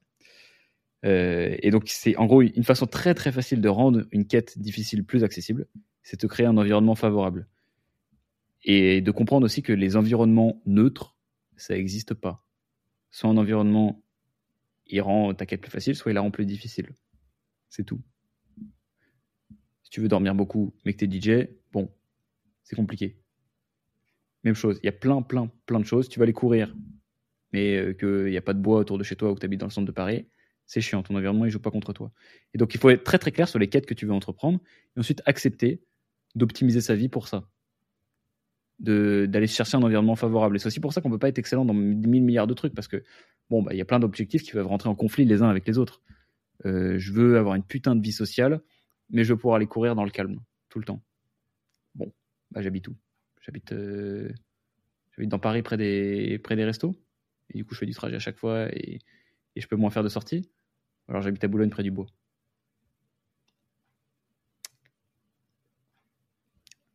Euh, je ne sais pas. Voilà. Donc, en gros, c'est très compliqué. Il faut essayer de, souvent de, tu choisis ton objectif et tu acceptes qu'il y a un environnement qui existe, dans lequel tu n'es peut-être pas aujourd'hui, qui, rend ce truc-là plus facile. Bon, ce qui est génial et qui marche assez bien, c'est souvent de regarder les gens qui ont déjà fait le truc que tu veux faire et de regarder dans quel environnement ils sont, de voir si ça te plaît.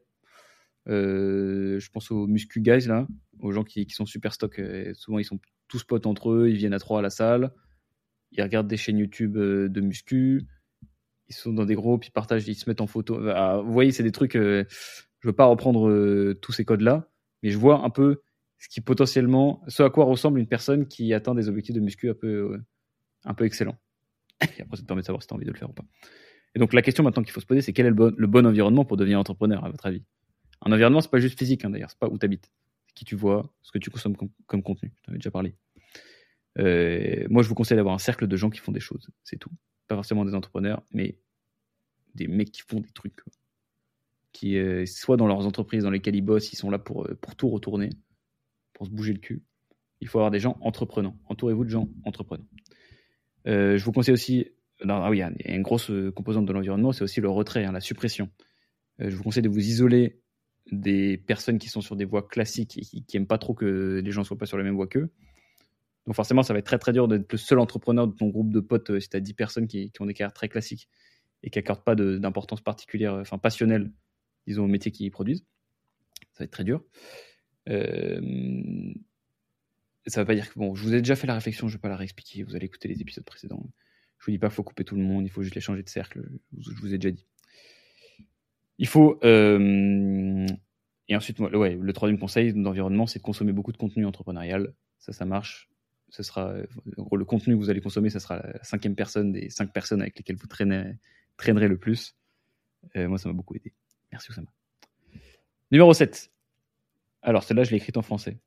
Elle m'a été inspirée par Brian Chesky. Euh, le marché récompense la valeur que ta boîte apporte à la société.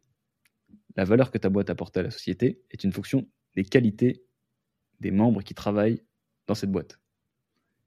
Et elle est elle-même une fonction des qualités de son fondateur. Ça veut dire quoi? Ça veut dire quoi, les potes? Ça veut dire qu'une boîte marche si euh, elle apporte de la valeur à la société. Enfin, au marché, quoi on va dire marché pour pas confondre société et entreprise. Une boîte fonctionne si elle apporte de la valeur au marché. Une boîte apporte de la valeur au marché si elle est composée de gens brillants. C'est des gens brillants qui travaillent dans une boîte. Une boîte est composée de gens brillants si les qualités de son fondateur resplendissent dans toute l'organisation. Qu'est-ce que ça veut dire? C'est Brian Chesky, du coup, qui en parlait dans un, dans un podcast, dans une interview dans lequel voilà, il disait qu'un CEO doit toujours être on top de son entreprise. C'est-à-dire qu'il doit jamais progresser moins vite que la courbe de progression de sa boîte. Sinon, il se fait dépasser. Euh, et en vrai, c'est assez facile, mine de rien. Paradoxal, mais c'est facile de progresser plus vite que sa boîte, parce que sa boîte, c'est un monolithe euh, très difficile à bouger. En tant qu'individu, tu peux développer plus facilement des compétences que tu peux en faire développer à tous les membres de ton équipe. C'est plus compliqué.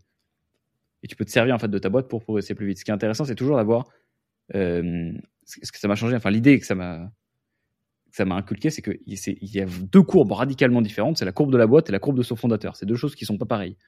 Euh, soit, donc, soit un fondateur il est traîné par sa boîte, soit il tire sa boîte. Il faut toujours être dans la, dans la situation où il tire sa boîte. Et pour ça, qu'est-ce qui est important, c'est d'avoir une vision pour son entreprise. De se dire, écoute, dans 2, 3, 4, 5 ans, c'est pour ça que c'est si important et qu'on dit que les CEO, c'est les garants de la vision. Parce que la vision, c'est ce qui permet de tirer la boîte. Et de se dire, OK, bon, bah là, je vois le marché évoluer de telle façon, telle façon, telle façon. Euh, je pense qu'il faut emmener la boîte dans, dans cet endroit. Et c'est pour ça que je pense que ma, j'aime bien mon rôle et j'ai l'impression d'être utile dans mon rôle de CEO, c'est que c'est pas forcément moi le meilleur opérateur. Je suis pas le meilleur pour faire des process. On en parlera d'ailleurs sur. J'ai un point sur pourquoi est-ce qu'il faut déléguer ses faiblesses. Il y a plein. Y a, en fait, il y a pour chacune des compétences que j'ai, il y a une personne dans la boîte qui le fait mieux que moi. Mais sur le package global que j'ai, je peux comprendre un peu les, les domaines de tout le monde. Je comprends tout ce qui se passe. Et du coup, j'ai les infos qui me permettent d'emmener la boîte, je pense, dans la bonne direction. Je sais ce que je veux faire de ce groupe. J'ai une, conviction forte d'où je veux l'emmener. Et c'est pour ça que ça, euh, que ça se passe mieux maintenant. Et tout, forcément, la phase, et si je vous en parle, c'est par contraste avec la phase où la boîte avançait moins. C'est quand je me faisais dominer par la boîte. Je comprenais plus rien. J'avais trop de zones d'ombre. Je, je bitais rien à ce qui se passait. Et ce qui est dur, c'est quand ta boîte est le grossier que tu peux plus tout voir, d'accepter qu'est-ce y a des zones d'ombre problématiques et des zones d'ombre qui ne le sont pas. Plein de choses que, que, que tu. ça, ça va pas changer ta vie, la qualité de tes décisions de le savoir. Euh, mais il y a des choses qui sont, qui sont importantes. Et donc, tous les fils, c'est d'aller de trancher entre les deux, de savoir si, c'est, si ça mérite d'arriver sur ton bureau, en fait, très simplement, ou pas. Parce que ton temps est précieux. Et chaque temps que tu vas passer sur un sujet euh, qui est non nécessaire, bah, c'est le temps que tu passes pas sur un sujet qui est nécessaire. J'ai bu mon eau. Numéro 8. Être en maîtrise, pas en contrôle. Alors celui-là, oula, je remercie mon truc. Je vais, je vais, je vais, je vais vous le passer. C'est un extrait de Mathieu Chédid. Euh, alors, il faut juste que je l'envoie du coup sur mon téléphone pour pouvoir vous le mettre dans le micro. Hein. C'est un peu système débrouillant. Vous connaissez Hop là. Hop, hop. Prenez-vous un petit verre d'eau. Hein. Hop là, c'est bon. Je vais vous le passer. Je trouve euh, l'extrait très très sympa parce que c'est donc Mathieu Chédid, c'est M. Oh là. Hop. Euh, qui explique quelle est la différence entre la maîtrise et le contrôle. Bon philosophe, lui. Ah, mais complètement, c'est complètement différent. C'est comme d'ailleurs euh, cette phrase que j'adore qui va dans le même sens, c'est genre euh, la perfection naît de la peur, l'excellence naît du cœur. C'est-à-dire que je mets, je mets la maîtrise dans l'excellence et la perfection dans le contrôle. C'est-à-dire que contrôle, perfection, il y a quelque chose d'un peu... Tu tiens les gens. Ouais, et puis et puis t'es pas bien quoi. T'es es tendu. C'est le contrôle quoi. C'est tu vois? C'est le mental, c'est c'est la peur, c'est tout ça. Alors que la maîtrise, l'excellence, je dis pas que c'est facile, hein, mais c'est quelque chose de plus apaisé, tu vois. Et c'est souvent quand tu lâches prise que tu peux. On le voit bien. Regarde dans, les grands sportifs, les je sais pas un danseur. c'est jamais en force, c'est jamais tendu. C'est la grâce de tout ça qui nous touche. Voilà les potes. Voilà les potes. N'est-ce pas génial? N'est-ce pas brillant ce qu'il raconte ce monsieur? Je trouve ça très, très, très intéressant. Euh, et ça recoupe avec ma théorie de, l'autopilote, dont je vous ai pas parlé d'ailleurs. Bon, c'est pas une théorie brillante euh, enfin qui mériterait qu'on écrive un bouquin dessus, mais j'aime bien euh, vivre ma vie en me disant que le but, c'est de travailler assez fort tous les jours pour que ton mode par défaut, il soit excellent. Le mode par défaut, c'est l'autopilote. Donc en gros, quand tu penses à rien, quand tu es présent dans le moment, c'est quoi ton niveau? Qu'est-ce que tu vaux? C'est Messi sur le terrain qui est tellement fort, etc., qu'il n'a pas besoin de penser à OK, je vais ouvrir mon pied pour faire une enroulée lucarne gauche et euh, je vais gagner 5 ballons d'or. Ça, c'est en fait, tu as tellement travaillé que ça devient de l'art. tu es, en maîtrise et plus en contrôle. Le contrôle, c'est penser OK, phase 1, phase 2, phase 3, phase 4, OK, tac, tac. Tu as peur que le truc. En fait, tu as peur de laisser place euh, à la créativité, c'est-à-dire à quitter. Euh, et donc c'est par exemple, tu, je vais, tu taffes une présentation, tu as fait une grosse présentation, tu taffes ta présentation, tu la répètes, tu la répètes, tu la répètes, et quand tu montes sur scène, tu éteins ton cerveau. J'essaie de faire ça le plus possible. J'éteins mon cerveau et je me dis, je me suis assez préparé. Je vais voir ce vers quoi mon cerveau va m'emmener en mode total freestyle. Et quand tu t'es bien préparé, il y a 0% du temps où ça se passe mal. C'est tout. Euh, parce que et du coup, tu apprécies de ouf ton truc, tu es 100% dans le moment, tu fais pas gaffe à ce que tu dis, les mots ils sortent. Et alors, je vais vous dire un truc, on va recouper sur le boiler room. le boiler room, je me suis beaucoup entraîné. Et euh, beaucoup trop par rapport à la qualité du résultat qui s'en est suivi. C'est catastrophique. Mais j'avais tellement revu le truc que j'étais en train de quitter. Je savais quels son j'allais mettre, je savais où est-ce que j'allais faire mes hey, tout a roulé. Tout était bien dans ma tête, tout était clair dans ma tête. Alors c'est pas sorti pareil parce que j'étais cuit euh, à l'oreille. Euh, mais en fait, ça m'a laissé, ça m'a permis d'être présent. Donc, très paradoxalement, la préparation permet d'être présent parce que tu, tu, ne passes plus en contrôle. Euh, tu, en fait, tu, c'est la maîtrise. C'est la maîtrise, c'est l'art, c'est la beauté, c'est ce qui décrit, c'est la, danseuse qui est légère, etc. Et je trouve que c'est un truc qui est très subtil et que je trouve très smart.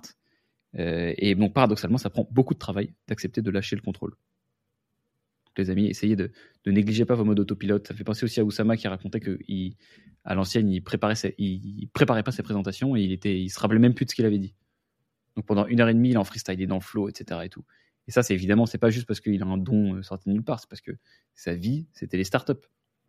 Il parlait de startups toute la journée, donc il n'a pas besoin, quand il rentre sur scène, bah, il, quoi, son, il, lit le sujet et puis bah, c'est parti. Évidemment, il a plein d'autres qualités qui font que n'importe qui ne peut pas faire ça. Tout, le monde qui n'aime pas les startups, euh, enfin tout le monde qui aime les startups n'a pas, n'a pas ce, don d'éloquence que lui a. Mais je trouve que ça, voilà, ça, y contribue. Beaucoup de travail euh, rend, le, rend un sujet effortless. Ça s'appelle la sprezzatura, d'ailleurs de Castiglione. Il y a une très bonne newsletter de, de mon ami Paul. Qui bon, la newsletter s'appelle Sol. Je vous en ai déjà beaucoup parlé, les amis, il falloir aller la consulter. Euh, la sprezzatura, c'est le fait de rendre euh, effortless euh, quelque chose de très dur. Donc, tu as tellement préparé quelque chose que. Euh, enfin, que, en gros, c'est le sommet de l'art. Moi, je vais très, très certainement déformer ce qu'il racontait dans sa newsletter. C'est que le sommet d'un art, c'est de faire genre que il n'y a aucun travail derrière, que c'est effortless. C'est stylé. Tu tu te présentes devant le fait accompli, t'as pas vu l'entraînement, etc. Et tu vois une dinguerie. Donc voilà. tour, ça marche très bien. Enfin, c'est une belle idée. Euh, idée numéro 9 qui a impacté mon année 2023, c'est la High Performance Mentality. Donc en gros, ça, ça vient de Chris Williamson, qui se posait une question que je trouve intéressante. C'est comment est-ce que je traiterais mon activité principale si je décidais que j'étais un sportif de haut niveau dans cette discipline? Et eh bien, toutes les réflexions qui sortent de ça sont très intéressantes et assez novatrices. Vous voyez, c'est un petit exercice mental euh, qui rend du coup très facile le fait de se figurer un lifestyle qui va t'amener au pinacle de ton art. Euh, tu comprends un peu quels sont les mécanismes que mettent en place des gens qui veulent devenir très bons dans ce qu'ils font. Ils s'entraînent beaucoup. Ils optimisent toute leur vie pour leur compétition. Euh, ils se font coacher. Vous voyez, il y a plein de choses qui peuvent euh, venir. Ok, bah, tu peux dire, ok, tiens, par exemple, je veux devenir le meilleur. Chris Williamson, il veut devenir le meilleur hôte de podcast du monde, j'imagine. Bon, bah, est-ce qu'il a un coach? Peut-être qu'il devrait avoir un coach. C'est un athlète de haut niveau sérieux, peut-être qu'il aura un coach. Moi, regardez, je suis entrepreneur, j'ai pas de coach. Enfin, peut-être que je me prête quelqu'un qui m'aide. C'est possible. Moi, j'ai des gens qui m'aident, qui, me donnent des idées intéressantes, mais il faudrait que j'en ai un, je pense. Et, vous voyez, c'est un truc. Il y a plein. Je suis pas du tout irréprochable sur toutes les choses que je vous dis, hein, d'ailleurs. C'est ça qui est euh, que je veux garder le plus proche de la réalité possible. Euh, croyez pas que ceci est une description du lifestyle de Théo, qui dérape très souvent et qui trouve des idées intéressantes qu'il n'a pas encore mises en place. Donc celle-là, euh, je kiffe parce que bon, pour le coup, je l'ai mise en place sur certains aspects. Je suis pas parfait, hein, j'ai pas de coach entrepreneurial, mais par contre, j'ai commencé à respecter mon sommeil, j'ai commencé à respecter mon, activité sportive, j'ai commencé à respecter ma nutrition. J'ai fait plein de choses pour optimiser mon, euh, output dans le taf. Euh, je trouve ça très stylé. Voilà. Euh, de se poser la question de quelles actions de mon quotidien aussi sont incohérentes avec ma volonté de performer. et donc de réaliser que parfois, bon bah écoute, tu penses vraiment que en mangeant comme de la merde comme ça, tu vas bien réfléchir? Je pense vraiment que mieux manger, ça, ça t'aidera pas à mieux, réfléchir? C'est comme du. Bref. C'est comme de l'essence. Tu mets, de l'essence de merde dans ta caisse, bon, bah, elle va pas bien marcher. Et la nourriture, c'est quand même assez important. Les amis. Voilà. Donc, high performance mentality, se traiter comme un athlète de haut niveau, ça m'a, vraiment aidé. Numéro 10, je vous en parlais, c'est le boredom syndrome. Boredom, donc en anglais, ennui, syndrome de l'ennui. Donc en gros, il est très simple, il va aller très vite. Hein. c'est la plupart des humains ont tendance à vouloir agir euh, même quand une action n'est pas nécessaire. Donc c'est la classique, c'est évidemment ce dont je vous parlais, c'est quand on te demande un avis sur quelque chose que tu ne connais pas du tout. Et vous voyez, vous avez très bien été, des deux côtés d'ailleurs, vous avez demandé un avis à quelqu'un, vous vous êtes rendu compte qu'il connaissait rien, et on vous a demandé quelque chose sur lequel vous connaissez rien, et vous avez été pris d'une envie de répondre, même si vous n'en savez rien. Euh, c'est un big mistake qu'il faut combattre activement. J'essaie de le faire le moins, moins, moins possible. Une idée qui m'a beaucoup marqué, sur le fait qu'aussi, il ne faut pas demander son avis à tout le monde sur tes trucs ils vont te le donner, ne demande. Enfin, faut que c'est à, toi, personne cherchant un avis pertinent, de faire ta présélection sur, euh, sur les personnes auxquelles tu poses des questions. Donc, va pas demander à ta daronne euh, un conseil business. T'as compris.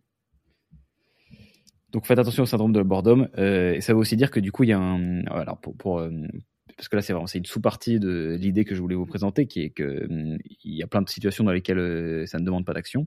Ça veut dire qu'il y a un énorme premium, un edge à construire sur le fait de savoir quand est-ce qu'il ne faut pas agir. Je vous ai déjà expliqué quand est-ce qu'il ne faut pas agir. Par exemple, quand vous êtes submergé par les émotions, on en a parlé dans l'épisode sur la pensée claire. Euh, ça devient une euh, action hyper héroïste que d'accepter de ne pas prendre de décision. Parce que tu sais qu'en moyenne, ta décision, elle va produire un effet négatif sur ta vie parce que tu n'es pas lucide. Euh, plutôt que d'essayer de se dire non, il faut quand même que je prenne une décision et euh, finalement c'est pas grave, c'est pas si mal, ça sera peut-être une, pas si bonne décision, mais pas, une mauvaise. En vérité, elles sont souvent mauvaises. En moyenne, elles vont être mauvaises. La moyenne va te, diriger là-dessus. Donc, ouais, bon, le coup des émotions, c'est le, truc évident. Mais posez-vous bien la question de euh, est-ce que, est-ce que j'ai envie de prendre une décision parce que je m'ennuie? Est-ce que c'est la très bonne façon d'ailleurs d'attraper ton cerveau en train de faire des trucs comme ça, c'est de se dire est-ce que euh, le fait d'avoir pris cette décision ça va me libérer d'un truc sur le court terme? Est-ce que c'est comme quelque chose qui me gratte? Est-ce que vraiment là j'ai besoin de la prendre maintenant et je, suis j'ai urgemment besoin de prendre une décision? Ou alors euh, ça n'est pas le cas. Et donc tant quand tu constates que tu as un peu cette pression, que tu as envie de prendre une décision maintenant, maintenant, maintenant, par défaut, tu repousses, tu prends pas. Tu prends pas de décision, tu dis écoute non, je vais la prendre plus tard. Tu combats activement le truc. C'est un signe quasi euh, certain que, qui, qui, va en ressortir que de la merde. Et ce qui est très très dur avec ça, c'est que tu vas pas directement constater les bienfaits de ton truc. C'est comme quand tu te couches au poker et que tu vois pas les cartes de l'adversaire. Tu sais pas si tu avais les meilleures cartes que lui, mais tu le fais juste parce que tu es content d'être une personne qui le fait et qui ne succombe pas à ses émotions. C'est la même raison pour laquelle je prends des compléments alimentaires. C'est pas parce que je constate des effets de ouf, etc. Je suis content d'être une personne qui prend des compléments alimentaires. Très important pour moi d'avoir ça dans mon identité. Donc attention au syndrome boredom. Euh, numéro 11, Facts and Stories. Bon, alors, une grande leçon de mon, de mon année 2023, c'est ne donnez jamais les faits sans les histoires. une histoire est une collection de faits euh, articulés avec une narration. Il s'est passé ça, puis il s'est passé ça, mais parce qu'il s'est passé ça, il s'est repassé, etc. C'est tous les liens logiques entre les faits. Euh, un, gros travail de CEO, et euh, vous voyez, vous, vous élargirez facilement les leçons que je vais vous partager à n'importe quelle autre fonction. Fonction, point, je termine la phrase. Euh, un gros travail, c'est euh, de communiquer des informations. Alors, vous voyez que dans la phrase, déjà, il n'y a pas marqué, on ne dit pas communiquer des histoires. En vérité, on devrait plutôt dire ça. Euh, parce que si tu donnes des faits sans les histoires, eh bien l'audience va s'en créer une, c'est très simple. Donc disons que par exemple, je, dois annoncer une nouvelle en interne, c'est un mauvais mois de vente, nous avons signé moins de clients. Je donne juste ça comme ça. Vous savez, sur LinkedIn, on m'a dit qu'il fallait être transparent, qu'il y ait des trucs. Si je dis pas que c'est normal puisque nous sommes au mois d'août, or les gens sont en vacances, ils prennent pas de décision, ou alors c'est, vous, comprenez l'idée. S'il y a une, histoire évidente euh, qui doit venir avec le fait mais que je ne la partage pas, ben, je crée de la panique et je laisse libre cours à l'interprétation. Et tu peux pas faire l'autruche en disant non, je leur donne les faits, franchement c'est à eux de se faire leur propre avis dessus, etc. Non, non, non, non, non, non, non, non. Sinon tu vas laisser tous les cerveaux irrationnels de tout le monde s'interpréter des trucs. Et forcément, c'est d'autant plus important quand c'est une mauvaise nouvelle sur le papier. On a signé moins de clients en août, ok. En plus, pour le coup, nous, on a signé des clients en août. Ça n'a pas été le cas, mais je me suis pris, j'ai fait l'exercice. Il s'est passé tel truc, tel truc, tel truc. Ok, telle personne part de l'équipe. C'est quoi l'histoire avec? Parce que les gens, ils vont se la créer. Hein. Telle personne part de l'équipe, tu donnes pas de précision. Bah, ils vont, s'imaginer, ils vont bien envoyer des messages. Ah, tu sais ce qui s'est passé avec telle personne et, ça. Non, tu donnes une explication. Et l'explication, c'est l'histoire. Et quand tu donnes pas l'histoire, ça fait l'inverse de l'effet de la transparence. Crée la panique. Transparence est censée rassurer. Ah, je sais ce qui se passe. Ça, crée, ça fait l'inverse. Et la transparence, ça suffit pas, en fait. C'est l'étape 1.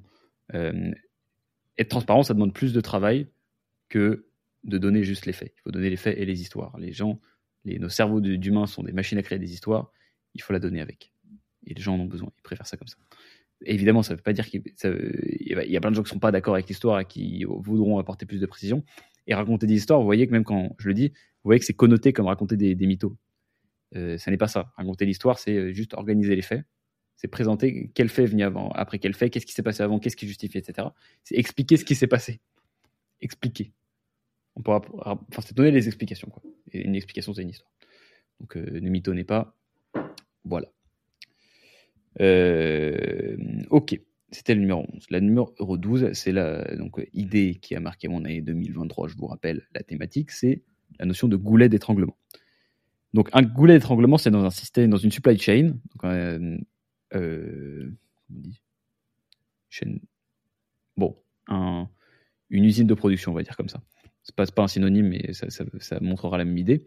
Euh, dans une usine de production, vous savez, il y a, a 4-5 machines et le produit passe par là. Euh, il fait une brosse à dents, on va d'abord tu mets le manche, puis tu mets les poils, puis tu la peins. Enfin, je, dis de la merde. Hein. Vous comprenez. Eh bien, un goulet d'étranglement, on dit goulet et goulot, j'ai vérifié. C'est un, c'est une machine dont la capacité de production est inférieure, enfin euh, bloque la capacité de production, maximale de tout le système. Donc en gros, si tu peux produire 50 manches de brosse à dents par heure, mais que tu ne peux fixer que 10 poils de brosse à dents sur chaque brosse à dents par heure, eh bien, en gros, ton système, il va être capé par son maillon le plus faible. Tu ne pourras pas produire plus que 10 brosses à dents par heure, à condition que tous les autres soient supérieurs à 10. Donc la notion de goulet d'étranglement, c'est une notion qui explique à peu près tous les, plein de choses, et sur le fait que parfois, c'est pas toujours une bonne idée de, renforcer une force, vous savez, euh, mais il, y a certaines faiblesses qu'il faut débloquer et qui débloquent tout le reste. Et d'ailleurs, je suis convaincu, je pense que si je devais développer une thèse aussi sur qu'est-ce qui fait le plus progresser les gens entre supprimer des choses ou en rajouter, euh, comme ça, de but en blanc, je dirais que c'est plutôt supprimer des choses. Donc, euh, je trouve que c'est une façon de voir son business qui est assez simplifiante et de voir la vie aussi. Hein, vous avez compris. Euh, c'est en gros, quel est mon maillon le plus faible? Qu'est-ce qui aujourd'hui me retient le plus? Plutôt que de me dire qu'est-ce qui me manque et que je devrais mettre en place? Qu'est-ce qui me retient le plus? Qu'est-ce que je fais Qu'est-ce que je fais que je devrais arrêter de faire? Et là-dessus, du coup, c'est intéressant parce que le taf d'un CEO, c'est soit de résoudre le goulet, enfin donc de libérer le goulet d'étranglement, soit d'ouvrir des nouvelles lignes de production. Et ça rentre dans ces deux catégories, selon moi. Euh, ce qui est génial, c'est que cette notion aussi de goulet d'étranglement, elle s'applique aux gens, euh, et, enfin aux, individus plutôt, et à votre ensemble de compétences. Donc en gros, euh, moi je suis un créateur de contenu, ça sert à rien que je passe 100 heures à apprendre à écrire de meilleures vidéos si je peux en sortir qu'une seule par mois. J'ai peut-être un meilleur incrément sur, enfin j'aurai un plus gros impact sur le résultat de ma chaîne YouTube en apprenant à monter deux vidéos par mois, que d'en écrire une, une, enfin, une 50% meilleure vous voyez, d'améliorer les skills. Donc en gros, ce qu'il faut se dire, c'est que parfois, il y a du travail qui doit être fait sur les qualités. Et euh, parfois, quand tu es bloqué, quand tu bloqué, en fait, quand tu rencontres un plateau, c'est pas que tu dois travailler plus dur sur euh, quelque chose que tu fais déjà. Souvent, c'est pas que ta force est devenue une faiblesse, enfin voilà, il faut que tu la renforces. C'est qu'il y a un élément du système qui empêche ta force de s'exprimer.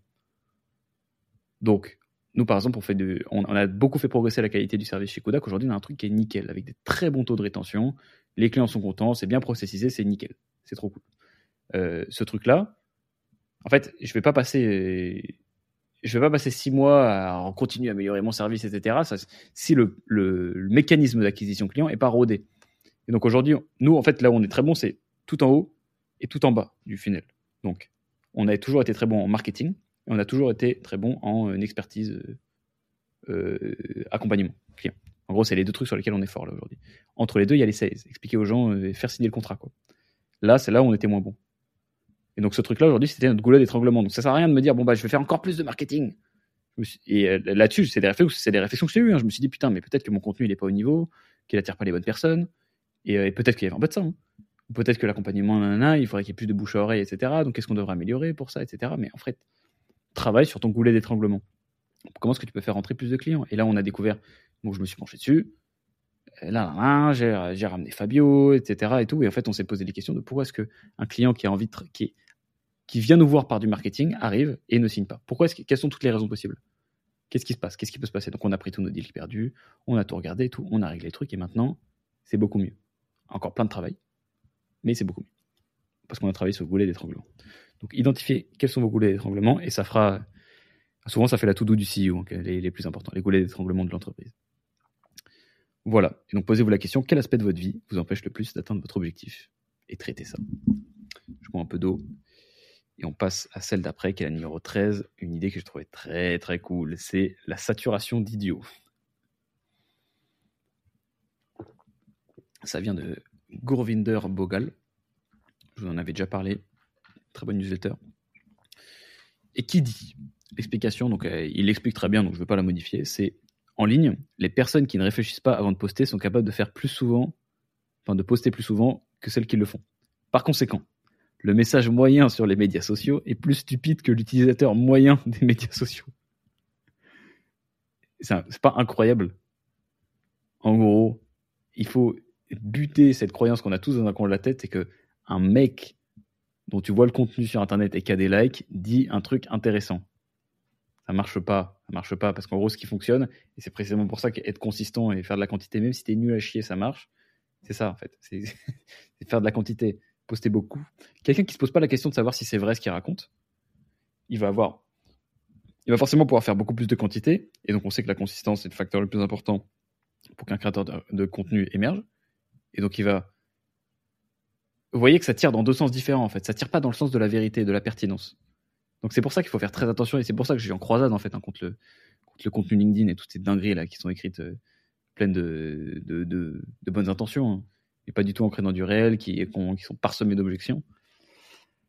Et j'aime pas. Voilà, bref, le signalement de vertu sur LinkedIn pour moi c'est ça hein, le truc. C'est très facile. Moi je peux, je t'en écrire 50 par semaine. je peux décrire, je, poste, je peux décrire 5 posts par jour de signalement de vertu, euh, de banalité euh, de merde qui me font grossir beaucoup plus vite. Je vais les choper très très vite, mes 100 000 abonnés sur LinkedIn. Mais j'irai pas dans le sens de la vérité et de la pertinence ou des trucs qui accomplissent quelque chose, même pour ma marque sur le long terme.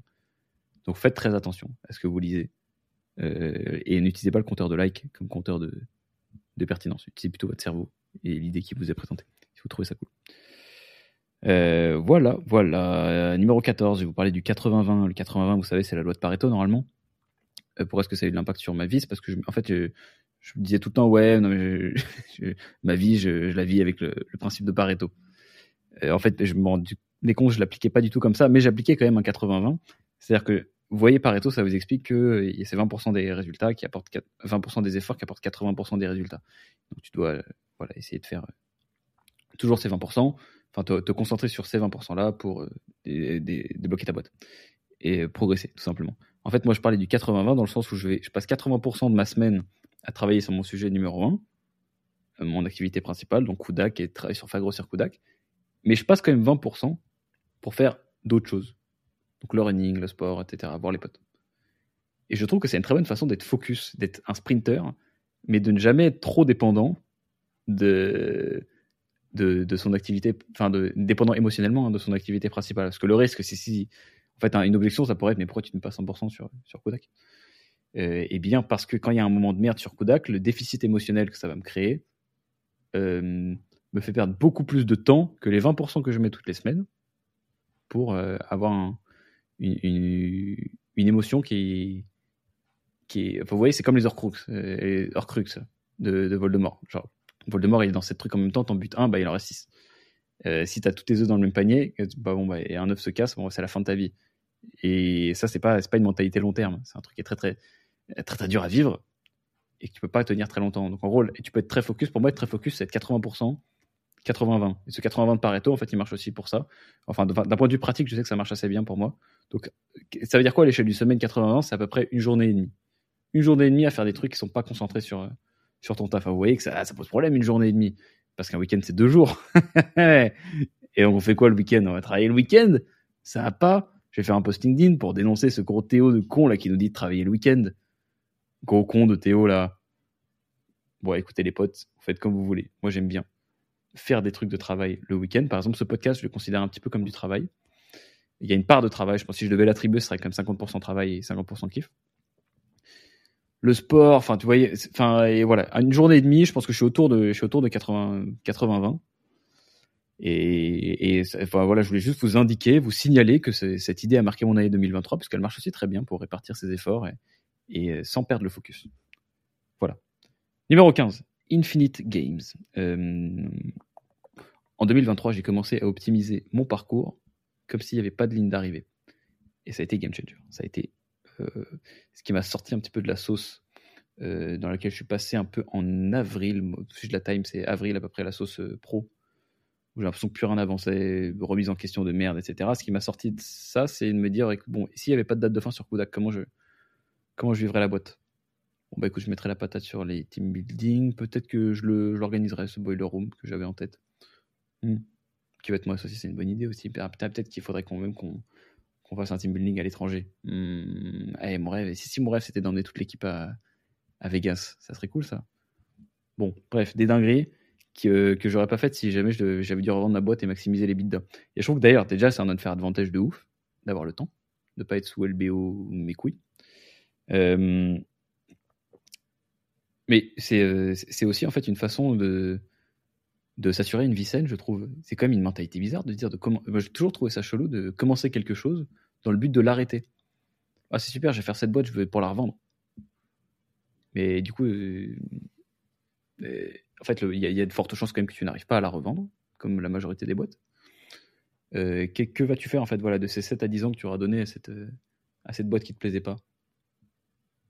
C'est un risque qui est assez gros comme risque. Hein, 10 ans, les gens, les gens ils vivent. Ouais, L'espérance de vie d'un homme, c'est quoi? D'un humain, c'est 80 ans 80 Tu perds 10 ans 10 ans, surtout que tu ouais, as 60 ans de vie active. Et ouais, 40. Enfin, vous voyez, c'est beaucoup quand même. Enfin, le sacrifice, il est. T'as pas 60 ans de vie active. Euh, et, bref, ça prend une trop grosse partie de, nos vies pour pouvoir la sacrifier et enfin pour, que ce soit invalidé par, euh, par un échec à la fin. Si tu n'arrives pas à revendre ta boîte, tu as perdu ton temps. Non, moi, il faut que euh, ces années-là, je les ai pas perdues, même si l'issue est pas bien. Et donc, pour ça, il faut pas, faut pas oublier les, moments de kiff, faut pas oublier les moments de célébration. C'est ça dont tu vas te rappeler. Putain, je me souviens quand on avait, quand on avait célébré les trois ans, là, quand on avait le château et tout, ça, c'était bien. Quand j'avais tous mes potes, euh, ma bande de potes qui travaillaient chez Kuda, qu'on partait, on était tous en remote, qu'on partait, qu'on est parti courir. En fait, ça recoupe un peu la notion de créer des souvenirs. Mais essayer de jouer le jeu comme un. J'ai l'impression que les jeux finis, c'est pas trop un truc d'humain. Les lignes d'arrivée, ça existe que dans les compètes. Ça existe que quand on, quand on veut créer, la Coupe du Monde et qu'on veut qu'il y ait un match, 90 minutes et un gagnant. Ou euh, ah, tu cours 10 km, tu passes à la ligne d'arrivée. Euh, malheureusement, les amis, les humains, j'ai l'impression qu'il n'y a qu'une seule ligne d'arrivée, c'est, le décès, quoi. Donc, donc euh, ça, t'es sûr, tu vas, tu vas la passer. Donc, entre les deux, il faut quand même créer du, faire en sorte que tu vois, passer quand même un temps euh, non insignifiant à optimiser quand même la qualité du voyage parce que tu n'as pas vraiment le choix quoi. Le, temps que tu passes à, t'adonner à une activité doit, donner lieu à plus de, whatever ce que tu cherches dans ta vie. Moi c'est quand même un peu de kiff, des souvenirs. Donc euh, quand tu optimises pour, euh, pour le jeu infini, tu prends pas les mêmes décisions que si tu devais maximiser la profitabilité d'une boîte. Et après bon, il y a plein de personnes qui sont beaucoup plus riches que moi qui diront le contraire. Hein. Mais encore une fois, est-ce que la richesse, c'est ma, ma métrique d'optimisation numéro une? Est-ce que j'ai envie d'être super, super riche? J'ai toujours cru que oui. Je crois toujours qu'un peu oui. Je pense que euh, si j'arrive à délivrer ma vision, il y a très peu de scénarios où je ne suis pas riche. Mais tout seul, tout seul, tout seul, je sais que ça va pas trop me faire kiffer. Euh, il y a assez peu de chance. Enfin, euh, je me sentirais, d'avoir sacrifié ma vie pendant C'est une bonne, en fait, c'est une question que je me pose et j'ai envie de faire le parallèle directement avec la prépa, qui est un contre-exemple, puisque j'ai passé deux ans en prépa. Alors peut-être parce que j'ai réussi à la fin, j'ai l'impression que la prépa s'était bien passée, mais c'était quand même un gros sacrifice. Si j'avais fail la prépa, par exemple, est-ce que j'aurais kiffé avoir fait une prépa? Bah je sais pas, je pense pas non. Probablement pas. Donc en gros, ouais, euh, vivre pour plus tard, ça pue le cul. Hein. C'est ça la, leçon de cette 15e idée. Je, voilà, jouez à des jeux infinis, construisez vos jeux comme des jeux infinis, comme si n'y avait pas de date de fin, que vous deviez jouer tout le reste de votre vie et sélectionner les trucs comme ça. Voilà, on passe à la 16. Donc, une des mentalités, je pense que c'est la numéro une de cette, toute cette checklist des 17 là. L'idée qui a marqué mon année 2023, c'est l'idée creuser l'écart. Alors, vous savez de qui ça vient. Je ne vais pas vous faire l'insulte de vous le rappeler. Euh, euh, cette idée, ce qui m'a beaucoup plu, c'est que c'est l'idée que la médiocrité ambiante est une opportunité d'être incroyable en n'en faisant pas beaucoup faisant beaucoup moins que parce que le niveau en fait du du, peloton, dans peu importe ce que vous êtes en train d'essayer de faire, et, hein, est, quand même assez bas, est quand même relativement bas. Il n'y a pas beaucoup de gens qui voulaient devenir, devenir stock, aller à la salle bien bouffer. Il n'y a pas beaucoup de gens qui font ça, qui mangent bien, qui se respectent. Et ça fait que, bah, vous pouvez vous créer une vie top 1% assez facilement, avec quelques petites qualités euh, euh, sur lequel vous pouvez travailler euh, sans trop d'efforts. Ça ne demande pas des années de travail. Hein, vous voyez, franchement, ça, prend trois mois. En trois mois, vous pouvez creuser l'écart. Et donc, j'ai trouvé ça intéressant de se dire que bon, bah écoute, il y a plein de gens qui, qui se trouvent plein d'excuses, qui passent leur temps à se plaindre de leur vie de merde. Il faut pas essayer d'être dans la compassion tout le temps. Ah non, mais je vais le sauver, etc. En fait, la seule solution, c'est tu creuses l'écart. Tu creuses l'écart avec ces gens-là Et c'est le meilleur truc que tu puisses leur faire parce que tu vas créer un gap aussi. Donc une personne qui t'aime pas et qui te voit creuser l'écart, elle a deux solutions. Soit elle rage et dit ah non mais c'est une grosse merde, regarde-moi, ce kéké de muscu, tout ça pour se regarder dans un miroir mais bouillante. Soit elle va se dire putain bon peut-être que je me bouge le cul. En tout cas, vous créez la possibilité d'un changement chez la personne que vous aimez pas. Ce serait quand même, ce qui est quand même euh, la victoire ultime. Et donc la mentalité creuser l'écart, je sais pas pourquoi ça m'a tapé dans une partie du cerveau. Ça m'a, en fait, ça a fait appel à un truc en moi. Je me suis dit en fait, je sais pas, j'ai 26 ans, c'est mes années, c'est les golden years là. Euh, et je, 15 ans, il fait 15, 15, 25 ans de ouf là, jusqu'à 50, 60 même pas. En plus, on peut vivre. Il y, a, il y a des années de ouf qui vont arriver. Euh, j'ai envie que ça ressemble à quoi? Je fais quoi de ma vie, de ces années-là? Parce qu'à la fin, c'est ça. Hein, ton, temps, il passe, les secondes, elles passent. Tu, fais quoi? Qu'est-ce que tu as accompli? Et je me suis dit, j'ai envie de voir ce que ça fait si pendant longtemps, je fais des trucs durs, des trucs que les autres gens sont pas prêts à faire. Comment est-ce que je peux me construire une vie que pas beaucoup de gens ont, le droit de faire? Et bah la leçon principale que j'en ai faite, c'est quoi? C'est bon, bah, dans ce cas-là, il faut faire des trucs que, que les autres font pas pendant longtemps. D'où le sport, D'où euh, le fait de monter une boîte tôt, commencer à travailler dur très tôt. Et ces trucs-là, ça m'a, tapé. Donc, les amis, creusez l'écart. Creusez l'écart ou acceptez de vous faire creuser. Ça peut être fine hein, si vous êtes content, si c'est pas votre objectif. Euh, c'est pour ça que ce podcast, c'est, mon but, c'est vraiment, c'est de vous, je parle uniquement aux gens qui veulent creuser l'écart d'un point de vue business, hein, ceux qui veulent atteindre le top 1% dans ce qu'ils font. c'est méga, c'est méga sûr. C'est avec vous que j'ai envie de parler, pas avec les autres. Donc creuser l'écart, voilà, ça m'a beaucoup marqué. Et je vais vous parler de la toute dernière. Déléguer ses faiblesses. Euh, bon, et bah, voilà, c'est un truc qui a été appris en 2023. C'est que souvent, la première réaction quand tu vois quelqu'un qui sait faire un truc que tu sais pas faire et que tu es le CEO, tu te dis, oh, nique sa mère. Euh, putain, ça, remet en doute ma légitimité. Bon, c'est chiant, quoi. Euh, et après, tu comprends que finalement, la bénédiction d'avoir construit une entreprise et une équipe, c'est que tu peux construire sur mesure ton rôle pour que tu ne fasses que les, que les choses que tu aimes, dans lesquelles tu es bon. En fait, souvent, souvent l'intersection elle est quasi euh, identique. Hein. Euh, et, bah ça, c'est une bénédiction. C'est une bénédiction. Euh, moi, ça m'a fait ce, aha moment quand, quand Paul, du coup, mon associé, a mis en place Airtable chez nous, dans CRM. qui. Et là, j'ai capté, je me suis dit, mais ok, ça, j'aurais jamais été capable de le faire même si j'avais eu l'idée, je n'en aurais jamais eu l'idée non plus. Euh, en fait, voilà. Et alors, au début, tu flippes un peu, tu dis, bon, d'accord. Et après, tu dis, mais, Dieu merci, en fait. Dieu, merci qu'il y ait des gens comme ça. Dieu merci que certaines personnes soient capables de s'occuper de trucs dans lesquels je suis pas bon. Euh, et donc, en fait, je veux dire, ce qui se met souvent sur la route entre le fait de. bah, qui empêche les gens de déléguer leurs faiblesses, c'est un peu une question d'ego. Parce que pour déléguer une faiblesse, il faut d'abord savoir que c'est une faiblesse.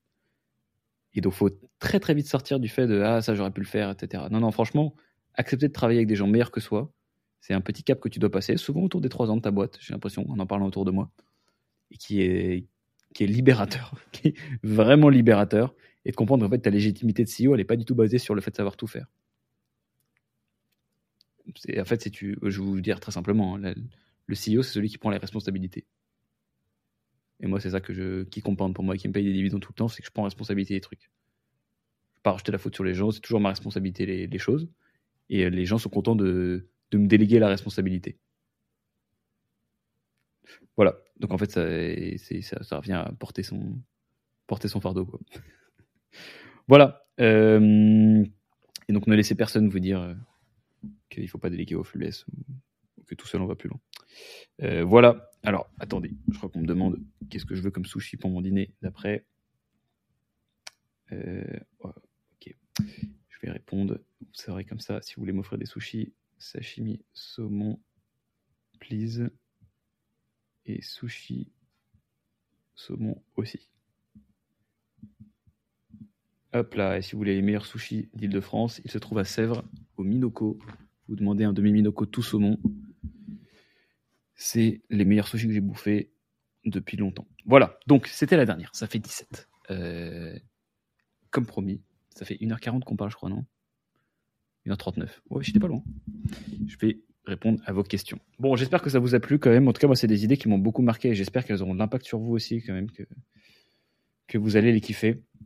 Euh, vraiment, c'est parfois des petits trucs comme ça qui sont des coups derrière la tête qui te, qui t'amène dans, le, dans, le bon, dans la bonne direction. Donc peut-être que ça le sera pour vous, peut-être pas. En tout cas, merci d'avoir écouté jusqu'à là. On passe aux questions. Euh, Ilan98. Quel réseau est le best pour augmenter le trafic d'un site sans gros budget ads? Bah, Ilan, maintenant que tu as écouté l'épisode, tu peux savoir que c'est une très très mauvaise question. Ce qui me manque déjà, quel site sans gros budget ads? Quel réseau Enfin, est-ce que c'est du B2B En fait, voilà. Si tu peux tirer une chose, tu auras progressé à la fin de cet épisode.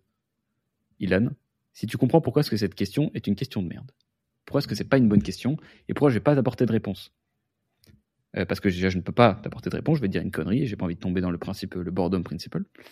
Euh, il faut que tu sois déjà spécifique dans une question. Il faut que tu arrêtes de demander quel est le meilleur, quel réseau est le best. Toutes les questions avec quel est le meilleur, le meilleur, le meilleur, cuit. Cuit. C'est des questions, c'est pas des bonnes questions. Qu'est-ce que tu aurais pu demander? Euh,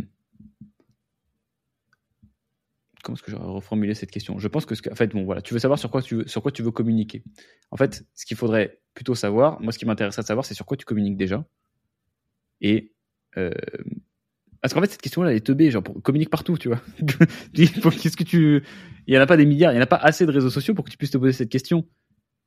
en fait, moi, j'ai pas mieux la réponse. La réponse, tu vas l'avoir en mettant du budget ads dans la publicité et en sachant comment ça marche. En fait, tu, tu l'as déjà la liste. Ce, dont tu as besoin, c'est quoi? C'est d'une liste de trucs à tester. Je veux pas savoir pour toi. J'ai pas assez d'informations pour savoir.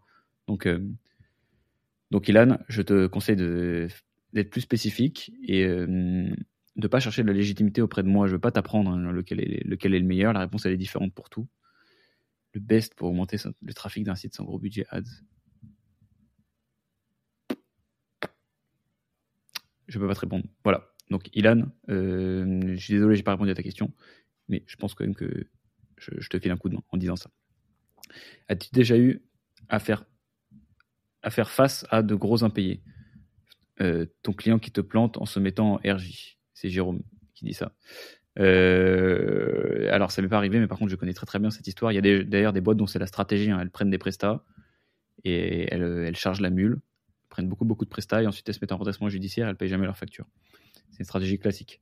Euh, j'ai déjà eu à faire des gros impayés euh, clients, euh, évidemment, parce qu'en France, tu as une impunité autour de ça. Malheureusement, bah, tu sais très bien que tu peux, tu peux rien faire. L'impayé, c'est comme ça. Il faut le prendre en compte dans ton business model. Il y en a, il y a des gens, qui sont malhonnêtes. Donc tout ce que tu peux faire, toi, c'est essayer de bosser avec le moins de gens malhonnêtes possible et prendre des acomptes. Quand tu as le moindre petit doute, maintenant, acompte. Acompte tout le temps. Donc malheureusement, je peux pas, je peux pas annuler un redressement judiciaire. Le mec qui t'a baisé, c'est sad. Mais en gros, souvent, ce que tu payes, voilà. Encore une fois, bon, c'est pas ta faute. Mais là, ce qui est intéressant et ce qui va te faire progresser, c'est prendre responsabilité d'un truc. C'est en gros, pourquoi est-ce que, qu'est-ce que tu aurais pu, euh, qu'est-ce que pu faire différemment? Pourquoi est-ce que tu l'as pris celui-là? Est-ce que tu as besoin d'argent? Parce que souvent, en fait, les gens ils prennent des clients un peu douteux, mais c'est parce qu'ils ont besoin de thunes. Euh, est-ce qu'avec plus de clients, tu aurais pris ce client-là? Et finalement, euh, il y a peut-être des choses qui sont en ton contrôle que tu pourrais changer. Quelles sont tes premières impressions de threads depuis ta zone? Nous dit Raph Saint. Bon, bah, je vais pas encore beaucoup consommer. là, je vais être très simple c'est Twitter. Hein. Moi, j'ai prévu de prendre mon contenu Twitter, mon contenu LinkedIn, en faire des trades et, euh, mettre ça là-dessus jusqu'à ce que je découvre un, usage différent. Mais pour l'instant, aux trades, euh, pas grand-chose à commenter, si ce n'est que tu peux pas voir le reach de tes posts. Et ça, ça saoule. Enfin, je sais que j'ai un pote qui peut le voir, mais moi, je n'aurais pas le voir sur le mien. Euh, je sais pas, écoute, je sais pas. Je sais qu'en tout cas, ça me demande assez peu d'efforts de me lancer dessus. Donc, euh, donc on va y aller pépouze. Greg.czr, notamment dans le cas alors non, il y a une question en deux parties. Tu dis qu'on surévalue la compétition avant de lancer sa boîte. Tu peux développer, notamment dans le cas où on souhaite lancer une startup en sortie d'école. Bon, alors, surtout quand tu es en sortie d'école, en fait, Greg, le facteur concurrent, euh, en fait, c'est un facteur qui est important, le facteur concurrent, mais pas au stade où on pense. Déjà, c'est important pour les boîtes sur lesquelles ça va poser problème. Donc, quand tu veux conquérir tout un marché et que tu as un réseau social et que tu vois que tu as déjà Facebook qui est lancé sur un, sur un campus, bon, en fait, ça va avoir un impact sur le produit que tu vas construire. Tu vas essayer euh, tu peux pas construire le même produit parce que sinon ça va pas marcher. Euh, si tu as un énorme concurrent qui est positionné sur ton sur ton sur l'usage que tu veux traiter, là-dessus la question c'est juste d'abandonner en fait le projet, ça sert à rien. Ce qu'il faut justement c'est trouver un usage qui est sous-servi par le marché. En fait, en te posant la question du marché, de qu'est-ce qui va plaire à des gens, tu vas te poser directement la question du des concurrents. Parce que si quelqu'un a un besoin qui est non répondu, c'est en fait c'est qu'il n'y a, a, pas de concurrent qui répond à ce besoin-là. Et donc ton défi, c'est trouver le besoin le plus largement partagé par des gens euh, qui n'a pas encore de réponse de qualité. Parfois, il peut y avoir des concurrents qui n'y répondent pas bien. En fait, la question de la concurrence, elle est toujours subsidiaire. ça va pas te servir à grand chose. Tu vas pas prendre beaucoup de, de, bonnes décisions en réfléchissant comme ça, en disant sur lequel truc il n'y a pas beaucoup de concurrents. Non, non, non. Quel est le besoin qui est mal adressé? Et, euh, c'est ça en fait qui va plus t'apporter de valeur. Voilà, voilà grille. Euh, L'IS BCB, comment trouver des board members top 0,1% Bon, là, j'ai pas de board member. Donc, je vais pas tomber dedans. Euh, des board members, des board members. Ouais, non. Moi, je, je, pourrais pas dire. Je pourrais dire comment ce que j'ai j'ai prévu d'en faire, mais j'ai pas le, j'ai pas le, parce que c'est une question qu'on s'est posée, hein, les board members, mais pour l'instant non. donc non, je vais je vais faire le choix de pas répondre à ta question, Lies, plutôt que de t'induire en erreur. Mais il faut voilà que je mange euh, la monnaie de ma pièce. Je viens de vous présenter l'idée, donc euh, pas que je le fasse. Euh, est-ce que aujourd'hui, il est encore possible d'ouvrir son agence ads? Je vais te renvoyer à la question, la réponse à la question suivante, ma COV. Est-ce que tu trouves un besoin qui est sous-adressé? Est-ce qu'il y a une niche de personnes sur lesquelles, je sais pas, les agences sont pas fortes sur le fait de, faire des ads? Je sais pas, peut-être que les plombiers, c'est sous-adressé, parce que les gens n'arrivent pas à les, atteindre, euh, ils connaissent pas d'agence, tu vois. En fait, ce qu'il faut trouver, c'est un besoin sous-adressé. Tu je pense qu'il y en a toujours. Après, quelle taille est-ce qu'ils font, je sais pas. Mais. Euh, les cours du master HECX utiles pour le développement de Kodak d'un point de vue compétences Non.